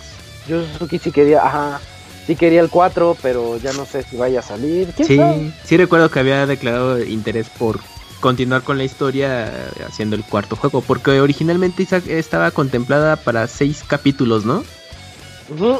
Sí, o sea, sí va a ser una serie de juegos. No recuerdo si seis o siete camps, pero sí. Mm. Dijo que iban a hacer un montón de juegos y él los quería hacer así. Pero es que también se pasa, como que Ah, eso sí, por ejemplo, en el 2 estaba tan impresionante que tú podías stalkear a todos y todos tenían sus rutinas, sus casitas, o sea, era un mundo, estaba vivo el juego, por eso estaba tan caro y por eso llevó a la quiebra a Sega. Pero en este ya no, ya no tiene eso. Ya no se ve. Ya no, de repente ya corta escena y ya están ahí los personajes cuando es de noche. Corta escena, ya están ahí. Pues ya no se podía, sale caro hacer eso. Imagínate, que Shenmue 4 sea producido por Kojima Productions. No, no, fueran cinemáticas ahí. Bueno, pero sí, es increíble. Pero no, no, pero que lo dirija Yu Suzuki, pero con el presupuesto de Kojima. Que sea la película, que sea la película que quiere dirigir, ándale. ándale, sí. Ah, sí, si lo hiciera película, yo creo que sí lo haría bien. Eh, eh, eh es, eso sí, el, el, juego, pues yo siento que sí se puede defender, nada más que hay que pues como Robert dijo con Death Stranding, tienes que perdonarle mucho al título, así de, ay, bueno, te la paso, ay, bueno, te paso esta. ya, ya que, ya estoy aquí adentro, ya estoy a la mitad. Ya eres un caso perdido, pues así te queremos, ya que. Pero es como si, si tú vienes de jugar los originales, sabes a lo que, lo que esperas con el 3, ¿no? Entonces, ese es un juego totalmente para fans estoy fascinado con este título. De hecho, sé que cuando mi papá lo juegue, porque mi papá es fan, fan, fan de eh, yo sé que le va a gustar un montón, pero mucho. Es, para esos jugadores, para los que jugaron el 1 y el 2. Y eso como que ya es malo. Porque está raro, eso ahí sí nos podemos poner a debatir mucho sobre eso. Porque si es que es lo que quieres. quieres algo moderno y que se adapte a todo lo que ya vemos hoy en día, entonces a los fans ya no les va a gustar tanto, le van a poner el pero. Y el juego lo hiciste para ellos. Sí. Entonces, este, o, lo, o, lo, haces 100% para ellos y a los nuevos no les va a gustar. Van a llegar lo, como Ivanovich que no le gustó. Y dices, pues es que sí te entiendo. Sí entiendo por qué no te gusta. No, y, y, yo me imagino, Isaac, bueno, me corriges si estoy en error, que por ejemplo tú, tú jugaste toda la serie de Yakuza, que era que la serie fue el sucesor espiritual. Es el sucesor espiritual, pero obviamente como que dices, ah, mira, esto es la evolución de lo que pudo haber sido Shenmue, si hubiera seguido cada entrega con el tiempo. Entonces, pues tú venías como que de esa base de juego refinada y luego regresas a Shenmue 3 pues sí, fue como difícil, ¿no? No sé si a ti te pasaba que jugabas y, ay, es que esto en Yakuza está chido, y en Shenmue, o sea, como ese choque de, de, juegos, de ideas, de que dices, no manches, ¿por qué no se quedó todavía Shenmue ahí? Pero fíjate que me di cuenta de que sí son dos juegos muy diferentes. Cuando jugaba los Yakuza decía, ah, ¿para qué evolucionó? Y esto es lo que ha pasado. Y ahorita que jugué el 3, eh, digo, no, sí son muy diferentes, sí, sí es algo diferente lo que te estaba ofreciendo Yakuza y lo que te son los Shenmue. Son, mm. sí, no sé, son mecánicas distintas. Como que en algún punto compartían cosas, pero ya cada, cada uno ya tomó su propio camino, ¿no? Ya son todos distintos totalmente. Algo así es lo que, pasó. Y pues, pues ya, eso es, eso es lo que ocurrió. Entonces, recomendable para fans más que nada. Son los fans. Es que para fans se vuelve un imprescindible. Juégalo sí o sí. Sí, porque continúas la historia. que te va a gustar. Porque estás jugando lo que jugaste hace 18 años. Y obviamente continúas con la historia que quedó inconclusa de por el 2, ah, pues aquí ya continúas. Y, se puso buena porque de hecho el 2 tiene una parte que a mí se me hizo absurda. dije, oye, a ver cómo se la saca de la manga Suzuki. Y, y sí, sí, o sea, dices, ah, ahora le tiene sentido lo que estás haciendo. Lo resolvió, resolvió bien. yo siento que sí. Y ah, los acertijos, los puzzles que tiene el juego no están tan. No están tan de pensar. Yo siento que pensabas más en el 2 cuando resolvías ciertas cosas. En el 3 ya son bien medio básicos. O sea, ya más sencillo el asunto. Sí, está muy, muy reducido en esas cosas. Como que sí les faltó pensarle un poquito más ahí. Bueno, ahí está. Pues Shenmue se, me hizo hablar de él por después de tantos años, pero bueno, lo malo es que no, no hablé tan bien, pero lo bueno es que los fans que los sí les bueno, a pesar de las fallas, ¿a ti te gustó? Sí. Y yo creo que la fanaticada tiene que darle su chance para saber de Primero que le llegue el juego, ¿no? Y que le llegue. y que le llegue ese juego que compraron. Y estaba platicando con Piltri, también una escucha del podcast, ya de muchos años y un amigo que va a la escuela hasta a veces. Eh, ah, ¿también me, me dice que no le ha llegado, no le ha llegado su juego y él es súper fan. Yo le dije, pues ¿qué crees? Te va a encantar, nada más eso te digo. Ya, para que, para que le hiciste sufrir más tiempo, pobre. Sí, sí. cuando empieza el juego y escuchas esa melodía, ya desde ahí la piel chinita dices, y ya me gustó. Ya, es bueno. y bueno, esa, esa es ya la, la, sección de reseñas, la última reseña del 2019. Y pues vámonos de una vez a la sección de saludos, también los últimos saludos del 2019. Manda saludos y comentarios a nuestro correo podcast.pixelania.com.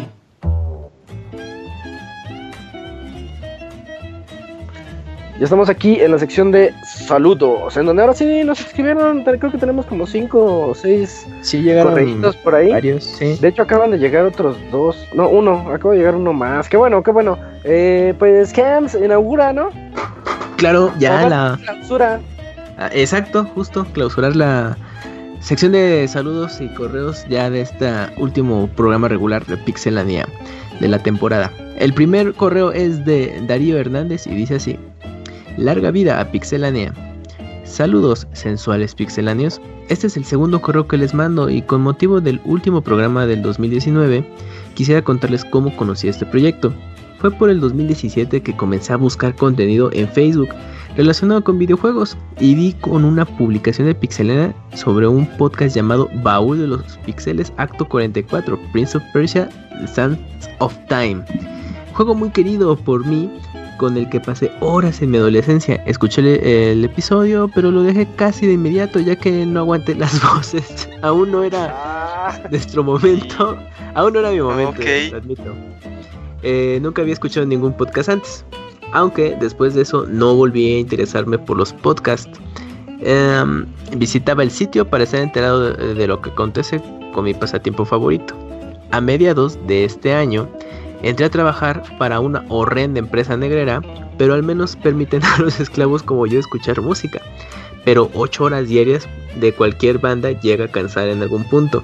En ese entonces ya tenía gusto por los podcasts de larga duración y para mi sorpresa mis, mis esclavistas no tienen iBox bloqueado de, lo de la red de la empresa. Por lo que después de cansarme de cierto podcast que solo pide apoyo en Patreon y que los únicos episodios buenos que tiene son los que invitan a cierta especie de oso comedor de bambú, recordé ese baúl. Y desde entonces escucho su programa todos los días y actualmente ya llevo desde el 280 hasta el actual 395, incluyendo especiales, baúles y episodios musicales. Les agradezco enormemente ya que sin ustedes ya habría dejado mi empleo y he puesto en riesgo mi amado hobby. Disculpen lo extenso del correo. Atentamente, su agradecido seguidor Darío. Postdata. Que Pixelania dure para siempre. Postdata 2. Señor Soniditos, mándenme un saludo como el niño australiano gordito que pregunta si está en peligro de, lo, de los Simpson. Ah, el de los Simpson contra Australia es. Eh, saludos, Darío. Es que tiene como un acentillo ahí medio alemán. Porque lo estaba sí, ajá. Ajá, está bien extraño ese acento. ajá, diciendo, ay, Lisa tenía razón, la reina de la ciencia. Postdata 3. Espero no haberme equivocado de correo esta vez. No, todo está bien. Pues muy buena anécdota de Darío, sí. Se chutarse el maratón de Pixel Podcast, ¿eh? Oye, eso, eso que dice sí pasa de que escuchas un podcast por primera vez y dices, oye, estos, ¿qué onda con sus voces? Se la pasan bien. Pues es que los podcasts es una voz para la gente que no estudió radio. pues sí. los que estudian saben cómo modular la voz, saben cómo hacer las cosas. Y pues aquí somos amateurs hablando de lo que nos gusta, ¿no? Ajá. Sí, no esperen gran. Pero sí es cierto, sí es cierto. Cuando escuchas un podcast por primera vez dices, ay, esas voces que andan. Sí, eh, toma trabajo asimilarlo, pero ya si le das el chance ya se vuelve normal. Exacto. Pero pues del pueblo, somos voces del pueblo, así. Sí, pero pues ahí ya chuta desde los primeros Pixe Podcasts y ya para que estés al día. Y ese de Príncipe ya está chido. Sí. Ese, fue recomendación de Eugene. Y, bueno, ese... yo, la emoción, pero sí. Estaban buenos los chistes del chavita y todo eso. pues ahí está, ese fue Darío Hernández. Vientos, no sé si tengas el otro por ahí, Takuni. El de Hopper 007. Ah, sí. Es el que tengo. Ajá, dice, hasta la próxima. Ok. Muy buenas noches amigos de Pixelania y también a los Pix Escucha. Espero estén bien. Supuestamente este es el último podcast normal de la temporada y mi último correo durante un par de meses, así que quiero aprovechar para darles las gracias por su trabajo una vez más, por mantener su sitio web, entretenernos y hacernos reír un rato a la vez que nos informan y etcétera. Para despedirme, de, de, momento quiero preguntarles, ¿cuál fue el juego que más disfrutaron este 2019? Su mejor juego del 2019, vaya. En mi experiencia personal, los juegos de este año que tuve la oportunidad de jugar, en primer lugar pongo el Katana 0, en segundo Devil May Cry 5 y en tercero Borderland 3. ¿Ustedes cuál, cuál les llamó la atención? ah, Sekiro. Sekiro. Es que Sekiro es, es el indiscutible. Sekiro, ¿tú Kamui? Pues tengo pendientes de Sekiro, pero de lo que he podido jugar de este año, de lo que ha salido, pues ahorita Luis Mansion 3 ha sido mi favorito. Yo también Control, ¿eh? A mí me gustó mucho Control. Fíjate, fue la sorpresa, ¿no? Ahorita que mencionó Borderlands 3, ese lo, he estado jugando con mi novia y estamos más que encantados con el juego. Es súper divertido en cooperativo. Solos, yo creo que me gustaría mucho. Pero en cooperativo está bien padre. Mm. Y Wolfenstein, el nuevo, el que, del que ya nadie habla y todos olvidaron que salió este año. Ajá, te iba a decir a poco si fue este, de este año. Sí, el Young sí. Youngblood está muy chido, nada más que está como, como repetitivo, ¿no? Pero está padre para Ah. cooperativo. Ah, ok. Yo. Ajá, tú de. Tal vez al tus Into- gachas. al El, Into the gachas. Past. al de Saint Seiya. Ay, no, no. Ah, al- Güey, es que sí me está gustando. Al Link to the Past, yo creo que es, aunque todavía no lo he tenido, no he tenido chance de terminarlo, fue de los que más he estado disfrutando. Indivisible también. Y Ah, fíjate que también. Ajá, y fíjate que también Anthem me gustó, pero porque no tuve que pagar tanto por él. ¡Qué. ¿Cuánto Ándale. costó? ¿100 pesos? Como no lo está malo, lo la verdad. No, eh, me costó 250 fue cuando estaba en Amazon en su momento, eh, que fue ahí por como por junio, julio, que estaban las que, que primero bajaba 400. Nadie lo compra, bueno, 300. Nadie lo quiere, bueno, 250. Dije, aquí, aquí ya no va a bajar más. Mira, Kuni diciéndonos, así deberían ser todos los juegos día uno. No mames. Pero antes 300. está está bueno, sí le ahí lo jugué como unas 20 horas fácil. Mm, Yo les dije y nadie Sí. me. Sí, está está bueno su sistema de gameplay está bueno. Lástima que no tiene misiones. Salió antes de lo que decía. Y que se desconecta a mitad de las misiones. Sí.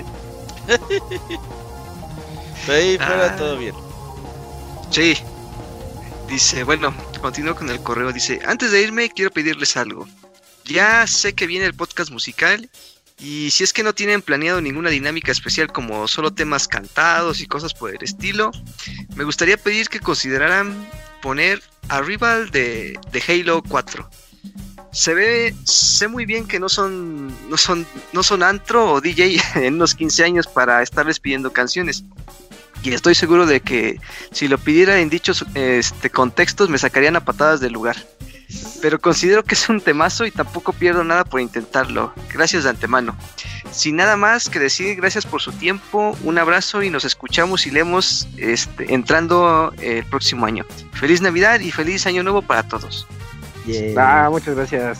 Muchas gracias. Ahí está una a ver- recomendación. A ver si me y musical. la pongo. En una de esas. Faltan dos semanas Yeah. todavía y a ver Y si nada más porque nos escribió en todos los Ajá. podcasts. Sí. Ándale. Va. Eh, bueno, ahí está el de Hopper. Yo tengo. Ah, está recortito. Tengo el de Gaby Dem. Dice: El último. Buenas noches, señores. ¿Cómo están? Pues todos estamos bien. Menos Moy. Se enfermó. Eh, eh, solo quiero desearles una bonita Navidad. jo, jo, jo, y un feliz año nuevo. Señor Soniditos, mándame un saludo como un reno. Pues no, no sé cómo hagan No. los renos, pero saludos. Saludos. Y con música navideña. Ajá. Pues Eh, ya, eh, ya bien rápido va a ser Navidad, muchachos. Sí, como que no me cae el 20 de que ya es diciembre. El Camoy, ¿qué hace en Navidad? ¿Qué haces en Navidad, Camoy? Pues nada, pues muy tranquilo, nada más la pues pasarla en casa y ya, nada especial ¿Te realmente. cuentas con tu familia? Sí, pues ya la cena normal, pues por lo general se hacen romeritos, bacalao. Muy familiar estas fechas. Sí, no, no, nada, sí, muy extraordinario. Eh, sí, está bien. Igual. No, Como que no. No acostumbro a otra cosa. Eh, ¿Tienes otro, otro mail, Kens? sí, Ah, el por de... cierto, ya se fue el Moy. Nada más quería avisarles. Ya se fue Moy. Bye, bye, rato Moy. dijo, ¿no? No, Sí. sí. Sí. Mm, Ahí estuvo conectado por compromiso. Ajá, como que, que se despedía, pero que no, pero que sí se iba. Ajá. Bueno, el siguiente correo es de Vermi Vermilion. Bueno, es de Runner, ¿no? Uf, sí, Runner. Eh, Ah. Bueno, y el ganador es... ¿Qué tal amigos de Pixelania? Les escribo porque recuerdo que durante la primera mitad del año les mandaba... Les mandaban sus comidas asquerosas, como por ejemplo tortillas con mayonesa. Esas rifan, esas rifan. No. no mayonesa rifa. Ah, Ah, qué no, asco. Bueno, Cada vez es- que es más bajo, Dakuni. sí. No, Ah, pero le ponen crema. Ah, bueno. sí, un aguacatito y ya. Una tortilla con crema. No. Con crema sí, pero ¿qué onda con la mayonesa? Sí, no. Al final me quedé con la duda. ¿Cuál fue el platillo ganador de tal, eh, tales asquerosas combinaciones? ¿Alguna que recuerden siempre? Está- estábamos hablando de eso en el Fest. Ajá. Y nos recordó Ivanovich cuando mandó su torta ahogada en bolsa. Mm, Ah. cierto. Y pues sí, sí daba como asco visualmente, porque dices, pues nomás es una torta en una bolsa, pero sí daba asco. Ajá. Y yo me acordé del gana- el ganador, el que yo considero ganador, de los frijoles con Danonino. Ese mero, sí, es el que yo también me acuerdo. Sí, y si no me equivoco era Poncho del M3. Danoninos con frijoles, sí. Es el que más recuerdo que digo, no, ¿cómo pueden hacer eso? Fue lo más mencionado en los correos posteriores de las recomendaciones asquerosas de comida. Sí, siempre, Eh. siempre hacemos así. Y mención honorífica a Yujin, ¿no? Por los Mm. Ajá, frijoles. Por sus licuados, por sus licuados de. Proteínicos. jugo, jugo de naranja con atún. Con atún. No, no, es, con, a- es atún con naranja, güey. No es. Atún con atún naranja. Sí, sí, sí. mm, con pulpo y todo eso, ya todo un Ah, marisco con, ahí. Con cáscara y Ajá. todo el pedo la naranja, güey. Pinche asco. Ese, ese Bueno. ya no- ese ya nada más es por el contenido nutricional, porque Eso por sí, disfrutar, pues, eso no. ya es mucha Sí. ya. Ok, Robert, dado que no creo hagas nada para la comunidad para el episodio 400 y dado que es Nadie cual No, que- fíjate que me decepcionaron mucho el fin de semana y ya. Uh, Mm, no. entonces ya lo vas a hacer Ve. oficial. No, no, 400. luego les digo. ok, Se, se cancela Bueno. Pixel Podcast. El 400, ajá. pues estén no. pendientes. 999. En el 399 nos despedimos. ya, Ey, como broso. Ok. Ah, sí es cierto, ya. El mañanero ya terminó como tal, muchachos. Pero pueden seguir viendo a Broso en su canal de YouTube. Y bueno. ¿Tiene y- canal de YouTube? Sí. Sí, no sí, sabía. sí. ¿Broso qué? Por mis webs, algo así. Ah, sí. Ah, Ah, sí. Y en su canal de YouTube, bueno, eh, ahí, su- ahí podías ver en su momento el programa del Mañanero en vivo y ya quedaba ahí Mm. grabado. Y también luego Ah. sí- sube eh, opiniones que se, se graba y ya, eh, y como capsulitas de ese, de ese estilo de eh, qué corte. bueno, qué bueno. Mm. Y pero ya el concepto del Mañanero ya, ya lo, lo enterró. Se acabó. Pero pues va a Eh. continuar eh, haciendo contenido en su canal. Eh, y dado que el Squall Fest es para puro amigo de Squall, en algún momento veremos un Pixel Fest para reunirnos los Pixel fans. Ah, pero Squall es amigo de todos. Ajá. Entonces sí. dicen, oye, Squall, quiero ir al Squall Fest. Sí, lánzate. De los cuales cobra, pero hay unos que cuando les cobra el squall, ya se arrepienten, güey. Y él dice, no, pues yo creí que era gratis. Sí. Ah, exacto. No, Bueno, pero entonces es, es el cover para que incluye la comida y Sí, sí, todos sí. nos cooperamos. Es cooperación más que... Ajá, qué cover. sí, Vamos a hacer un Pixefest en la casa del Camuy. Ándale. Y, y Pues, no va a estar Camuy. Ajá, Ajá. La casa vacía ahí. ahí lo vamos a Eh, hacer. Ok, el Squall Fest es lo más cercano al Pixel Fest. Y ya para terminar, desde hace tiempo ando con ganas de un PlayStation 4 Pro. Pero con la próxima serie del PlayStation 5, ¿saben o creen que, el PlayStation 5 sea retrocompatible con el catálogo del Play 4? Sí. Pues sí, yo creo Eh, que sí. de sí. hecho, Sí va a ser. está confirmado. Por lo menos los juegos de Play 4 sí van a ser retrocompatibles. ujú. Eso sí. Y, y andaban peleándose a ver si lograban los del 2 y el 1. Sí, hay rumores de que puede ser toda la generación de PlayStation. Imagínate todos los PlayStation en una consola. No, hombre, ¿para qué? Uy, pues ya Qué para emoción. Play 5 también la chambota. tiene Dejo de ver películas en YouTube. No sé si físicamente, O emulación. pero no, no, no, o sea, me refiero a que llegues con tu disco de Play 1, lo metas y funciona. Ah, que sea como Xbox One. Pero que puedas bajar los juegos mínimos. Sí. Mm, Pues ojalá, porque así es como funcionaría más, porque pues cuántos no ya no tenemos acceso a esos juegos Y luego esos O juegos ya se echan a perder, güey. o son piratas. Ese Pepsi Man no lo va a correr ese Play 5. Pepsi Man. Aunque te lo compres japonés ni va a ser compatible. Pero pues yo creo que, bueno, ok, eh, sí está bien que PlayStation 5 sea retrocompatible, pero pues yo creo que comprarse un Play 4 a estas alturas, pues también vale mucho la pena y... Eh, pues ahorita porque los juegos están baratos, Ajá. pero y- si igual ahorita no le interesan los juegos, por ejemplo, ahorita los juegos que vendrían fuertes, Ujú. ya el último que quede es de Last of Us, si le interesa mucho, pues sí, que se lo, Y el de... Ay, este de No, Punch. vienen muchos juegos.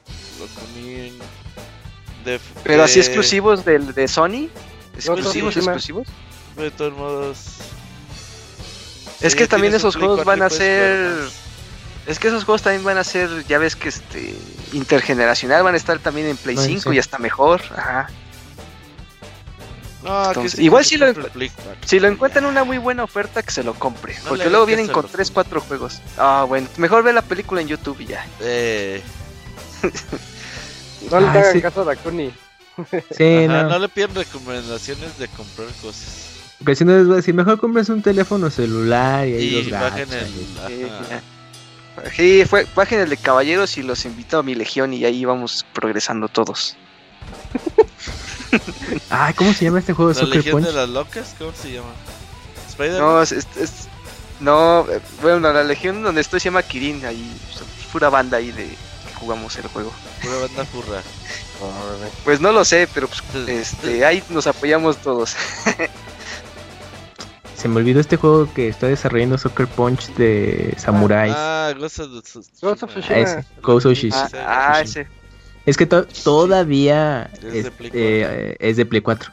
Hasta el día de hoy. Sí, pero va a salir jugado- Play 4, va a salir las dos. Sí. Sí. Quienes lo han jugado dicen que los gráficos están súper impresionantes.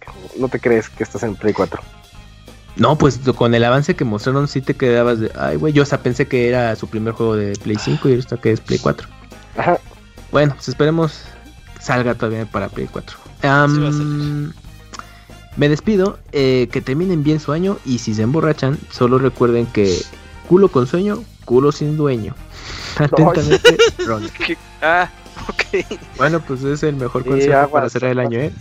Sí. Acuérdense, el que se excita pierde. Y pues ya, ese fue el de Emilio. Yo lo dijera el Sí. Pastra. Eh, Mm, yo tengo aquí el otro correo de Mario Gregorio. Nos dice: Saludos, pixelanios. Espero que se la pasaran muy bien en el Squall Fest. Eh, ¿Cuántos podcasts quedan para este año? Pues y que tengan dos. una buena noche. Quedan dos, ¿no, Robert? Sí. Sí, para la otra semana tenemos podcast con lo mejor y lo peor del 2000. Pues está bueno. Y para cerrar el podcast musical la siguiente semana. En vivo. Sí, Sí, todo en vivo. Y Perfecto. creo que queda un último, Dakuni. Haz el honor de clausurar los saludos. ok. El último saludo es de Antonio Betancourt. Dice, saludos pixafurros y demás fauna nociva. Les envío este correo para desearles a todos unas muy felices fiestas y aprovechando les pregunto, ¿cuál ha sido el mejor regalo de Navidad que tengan que tenga que ver con los videojuegos que les hayan hecho? No cuentan autorregalos. ¿Ves? Mm, Navidad. De Navidad. Pues mira, pues un Super mejor no es- Nintendo en su tiempo. Sí, al mío no fue de Navidad, fue de más como de Reyes, pero este, porque en mi casa no se celebraba la Navidad, que por es porque Cosas del diablo Sí, era de Satán. eh, sí, no, es que por alguna razón Santa Claus no llegaba ahí a esos pueblitos. Ah, solo era Reyes. años. Ajá, solo era Reyes, Ah, exactamente. ya, sí, sí, sí. Entonces, este, sí, me regalaron mi Super Nintendo y venía con Super Mario World y Street Fighter 2. Ah. No, estaba bien contento. A mí también un día de Reyes me regalaron Street Fighter 2. Sí, decían mis Uh. papás que no sabían si estaba riendo o llorando, que de lo emocionado que estaba. Sí.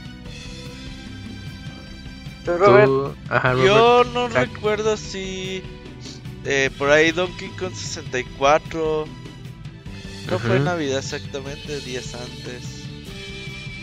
Que había mucho hype por el juego en aquel entonces. Con el DK Rap. En Nintendo Manía, cómo le trabó a Gus Rodríguez y lo ponían cada rato. Mm, Sí. Con el expansion pack, si no, no funcionaba. Venía con el expansion. Ah, sí, sí. Que decían que, que no decían que eso era mentira, ¿Cómo? que, que sí funcionaba sin esa cosa. No, el cartucho no funcionaba. Si no pero decían que no era, pero decían que- o algo escuché que no era necesario, o sea, que fue Había- más como de marketing, más que nada. Eh, había algunos juegos que estaban optimizados con expansion pack, así bien acá, ¿no? Como un Play 4 Pro al día de hoy. Entonces Ah, ya. mejoraba texturas y todo eso, pero funcionaban sin problema. Pero sí había juegos. 4 megas, ¿no? Sí, De- 4 megas de RAM. de RAM. Y había juegos que sí, sí necesitaban el expansion pack, si no, no funcionaban. Mm, ujú. ¿Hay horas más? Majora's Mask, ta- pues, también Ah, ¿no fuera de esos? Sí. Ah, no sabía eso. Eh, Perfect Dark eh, también usaba expansion pack. Si no lo, no lo tenía, no funcionaba el juego. Se podía jugar la mitad nomás. Ah, sí, sí, sí, sí se podía. Sí, Ah, o sea, podías jugar como multiplayer de a dos personajes. Así bien. Ah, estaba como muy limitado, Ajá. capado, como le llaman, ¿no? Los juegos de PC. Sí. Archado ahí. Órale, Fíjate. Ahí está, mira. Dice, ¿Tú, Isaac? bueno. Ajá. Mm, yo siempre me acuerdo de cuando me dieron mi 64. Pero también era de Reyes. ¿Pero qué, na- pero qué en el 97? Uy, sí. No, pues eras millonario. Sí, sí. eh, 98 yo creo, porque el 97 era época de PlayStation. Año, año mundialista. Sí, yo también en el 98 tuve eh, mi 64, pero ya, ya había pasado como dos años, uno, ¿no? Pero pues estabas en plena crisis, no man. Pues ni modo. Ustedes eran millonarios. No, porque, bueno, ni tanto, porque ya estaba No, como de dos mucho. años y medio, el 64 ya estaba bajando de precio, no mucho. Pero aquí en No, México pero siempre era- estuvo caro. Sí, no, Camuy, no mames. Yo lo compré hasta octubre del 99. Y es así, dando un Game Boy Color, un Super Nintendo, el Pokémon, güey, así. Sí, Uy, por, eso el, no, ajá. por eso el Play despegó, porque era barato, chipeado y el juego es más barato. Costaba la sí, mitad. Sí, tu Sí. gasto fuerte era la consola y los juegos ya se vendían solos. Ujú. Porque me acuerdo que pasando el 2000 los juegos bajaron muchísimo. Sí. Ya en el costaban 2000 la ya, estábamos económicamente más Sí, estables. a la par. Ok, Yo me llevé mil pesos para comprar el Zelda Wind Waker y... No, vale 500 pesos. Y... Ay, Ah, Pues deme dos. sí, de verdad. te vendo. Porque el pinche Donkey Kong 64 así, 1200 pesos, no mamen. No, sí Ocarina, of. Time era de mil y tantos, ¿no? También. Fue de los primeritos sí. carísimos. El mayor Todas más esas- valía lo mismo que un Game Boy Color. Yo lo compré a 1150 pesos. Sí, pues no. Y con el cubo ya valía Era- 500 pesos, 400 pesos. Exacto. Sí, pues es que, y más cuando le pedías de, de tus papás todavía, por ejemplo, por lo menos yo decía, nah, pues este- me decía mi papá, nah, esta ya ni lo, ni lo pienses, eh, no, ya no te la vamos a comprar. Tu Ni traje que- de ni que burro fuera o tus bueno. juegos. Ajá. Y aparte en esas épocas iba mal en la escuela, entonces, nah, Ah, no, no, te ayudabas. sí, pues no.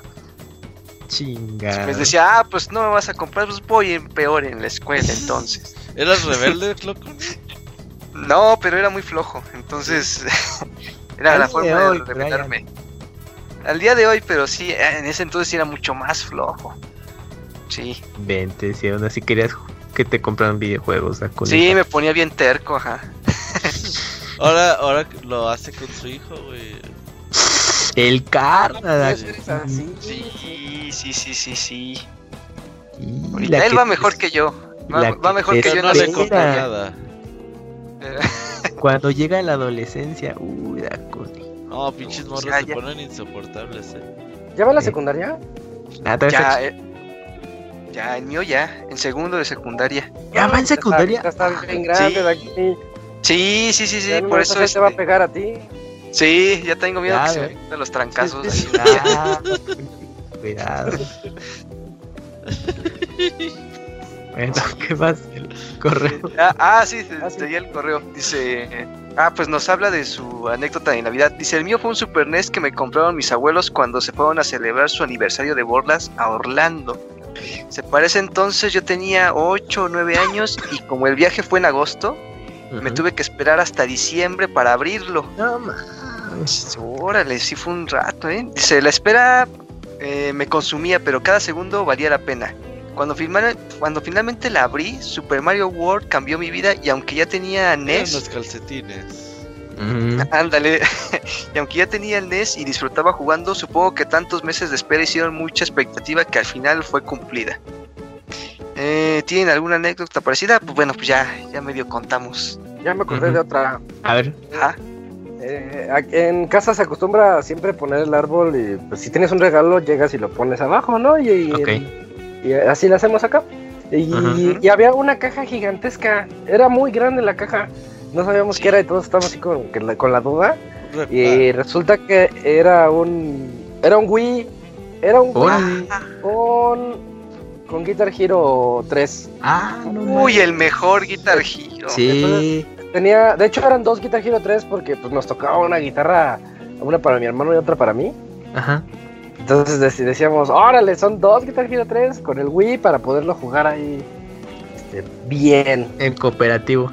Y después lo, vi, feo porque sí tiene gráficos bien feos. Ya años mm. después conseguí el de Play.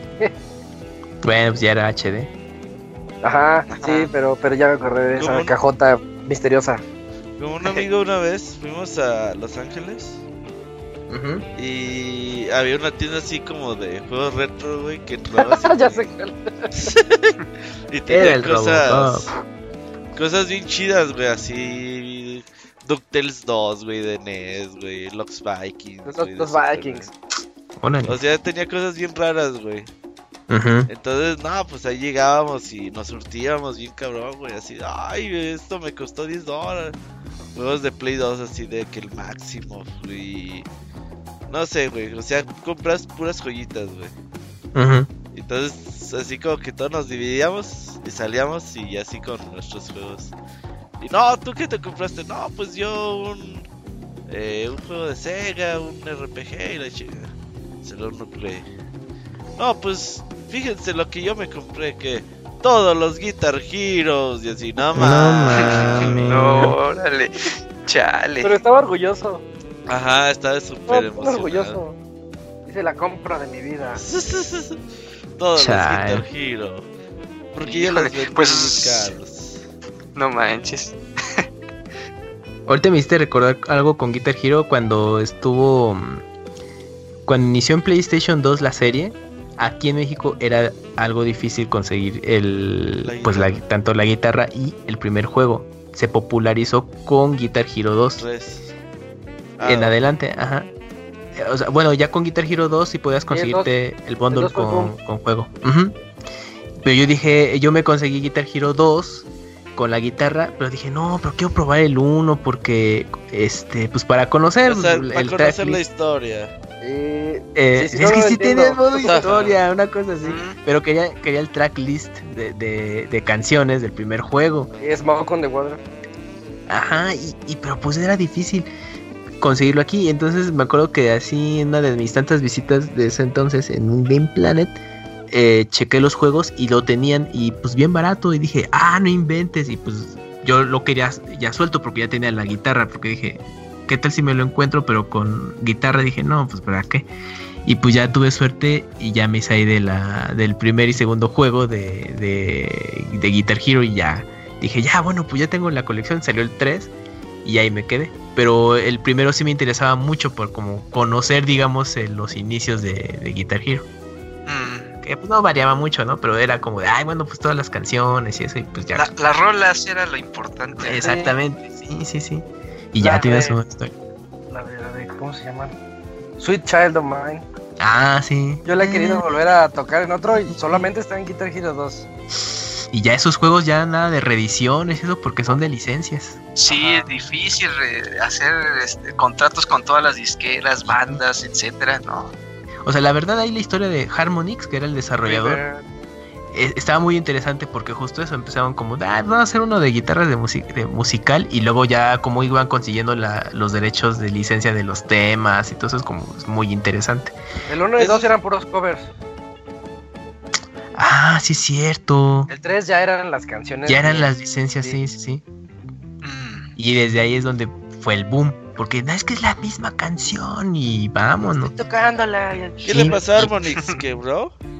No, eh, eh, empezaron a hacer otros juegos ya, ¿no? Como que Guitar Hero lo. Dijeron, no, ya hagan otras cosas. Hagan Accordion Hero. Me estoy acordando que qué serie fue la que luego le siguió de, de Guitar Hero. Y, eh, ah, Rockman. Rockman. ah, con Rockman. Que bueno, era dentro de lo mismo. Y su. Ah, ya me acordé. Su último, su último juego musical fue Dance Central. Oh, sí, sí. Ah, sí, ya, sí lo vi. Oh, Martín emocionado con eso. y el Guitar Hero de Play 4 también, que está feo. El live, ¿no? Es que, la, ajá, es que la guitarra ya no es la misma de siempre, le metieron como otras cosas para que pudieras hacer acordes. Y yo no quiero hacer acordes, yo solo quiero apretar botones Ajá, y exacto. decir que soy rockstar. Ujú. Pero ellos Es empezaron. que, el- Ajá. según tenía, o sea, salían como que los botones de un color, creo que como que en blanco y tenías que Blanco hacer el cambio. Ajá, para que, vol- para que volvieras a cambiar a blanco y luego negro, blanco y luego... O sea, no estaba mal, pero no, no se sentía igual. Eso. Sí, pero. Pues Harmonix prácticamente se de- de- caracterizó porque todos sus juegos eran musicales. Y trabajaron en la serie de Karaoke Revolution de Konami, pero bueno, obviamente la versión occidental. Karaoke Revolution. Sí, ¿Qué es sí, sí. eso? Es que Sí. Konami, Konami tiene una serie que se de musical, creo que era, bueno, empezaron con Be- Beatmania, que era de era una batería tal. ¿Cuál? Bitlania. Beatlania. Empezaron con Mm. Beatlania y después, bueno, era Guitar Freaks Dance Dance Revolution. Era como, era como su línea musical de Konami. Y la última que lanzaron fue Karaoke Revolution. Ok. Y cuando hicieron la adaptación de la serie a- a- para América, Europa, pues quien se encargó del desarrollo fue este Harmonix. Y ya de ahí se empezaron como a caracterizar de, ah, estos chavos sí le saben a los juegos de la música. Y entonces es cuando luego se los compró Activision y e hicieron Guitar Hero y pues ya el resto fue historia. Oh, traes muchos datos bien raros, Cams, que no sé si sean ciertos, pero están buenos. No, pues Están sí, interesantes. Sí, por lo menos pues- para ponerse a investigar y ver si eres un charlatán o no. eh, busquen, busquen, busquen esos datos de, de trivia. Y ya, pero sí es eso, ahí de, de Harmonix con Guitar Hero. Bien, entonces, eh, ya acabamos los correos, ya, ese fue el Ya, se último, acabaron. el último mail del 2019 y tal vez de la vida, quién sabe. Ahí late el Eh, comentario que pusieron en Twitch, como Ah, sí. A ver. A ver, a ver. Mira. Sergio, eh, Sergio One Bit escribió. Ajá. Oh, ya. Bueno, bueno, dio dos mensajes, los voy a, leer para que quede ya inmortalizado en el podcast. El primero es, mi juego del año, como si me hubieran preguntado, es Valhalla. Ese juego apenas lo puedo, apenas lo puedo jugar y me da miedo que se acabe de lo, de lo que estoy disfrutando. Es el señor Gerson, ¿verdad? Sí, sí, Sí, lo. Es el de una. Que, que contrata. Que eres. Administras un bar, ¿no? Y Algo así. andas, andas escuchando historias y no sé qué tantas cosas más. O sea que narrativa está, está bien. Sí, he escuchado buenas cosas de ese. Ok. Y su segundo mensaje fue, anécdota, pero de año nuevo. Con ayuda de mis padres pude pagar un Nintendo Switch de edición eh, Splatoon. Tuve que moverme eh, en un viaje de casi todo el día hacia Guadalajara solo para llegar barriéndome a participar en el torneo que hizo Pixelania de Super Mario Odyssey digi- eh, digital. Llegué corriendo a tomarme la foto con mi hermano entre la emoción del momento y los nervios de llegar tarde. Y me gané el Super Mario Odyssey, uno de los mejores momentos de mi vida. Ah, cierto, hace dos años sorteamos un Mario dice. Un Mario dice, y sí, sí me acuerdo. Pues bueno, pues ahí está, esa fue la, la anécdota de Sergio One eh, muy bonita. Fíjate, barriéndose y tuvo un Mario Odyssey y su Y- consola, te todo. Y con Splato. Splatoon. eh. Pues ahí está, pues, pues ahí está. Sería ese ya ahora el último mensaje, ahora sí Pues ahí oficialmente. está el último mensaje y creo que no hay anuncios, ¿verdad, Robert? Ah, ya podcast. dijimos, el lunes nos escuchamos podcast con lo mejor y lo peor del 2019. Y en dos semanas tenemos el podcast musical. Vientos, ahí está, nos escuchamos entonces el siguiente lunes para ese podcast de lo mejor y lo peor del 19. Se ponen muy buenos, los- les recomiendo que nos escuchen en vivo y pues, ¿por qué no? Ahí escriban en Twitch cuáles fueron sus, sus juegos favoritos de este Sí, 19. Ahí los vamos leyendo si nos da, eh, poco a poco. En una de esas. Eh, y pues aquí en este podcast estuvo Dakuni, el Cams, el Robert, el Moy que nos apoyó con su reseña. Y yo, que soy Isaac, yo es lo es el último podcast eh, tradicional. Nos escuchamos para el podcast Lo mejor y lo peor del 2019 el siguiente lunes 9 de diciembre. Adiós. Nos vemos. Nos vemos.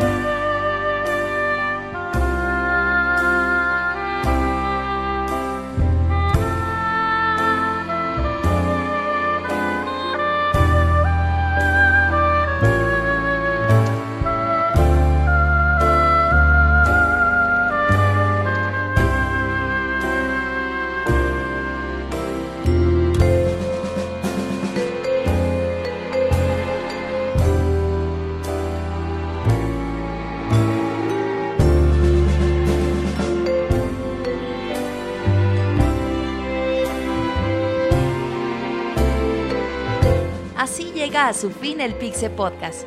Los esperamos la próxima semana con un nuevo programa. Búsquenos en iTunes como Pixelania y descarguen este podcast. Muchas gracias y hasta la próxima.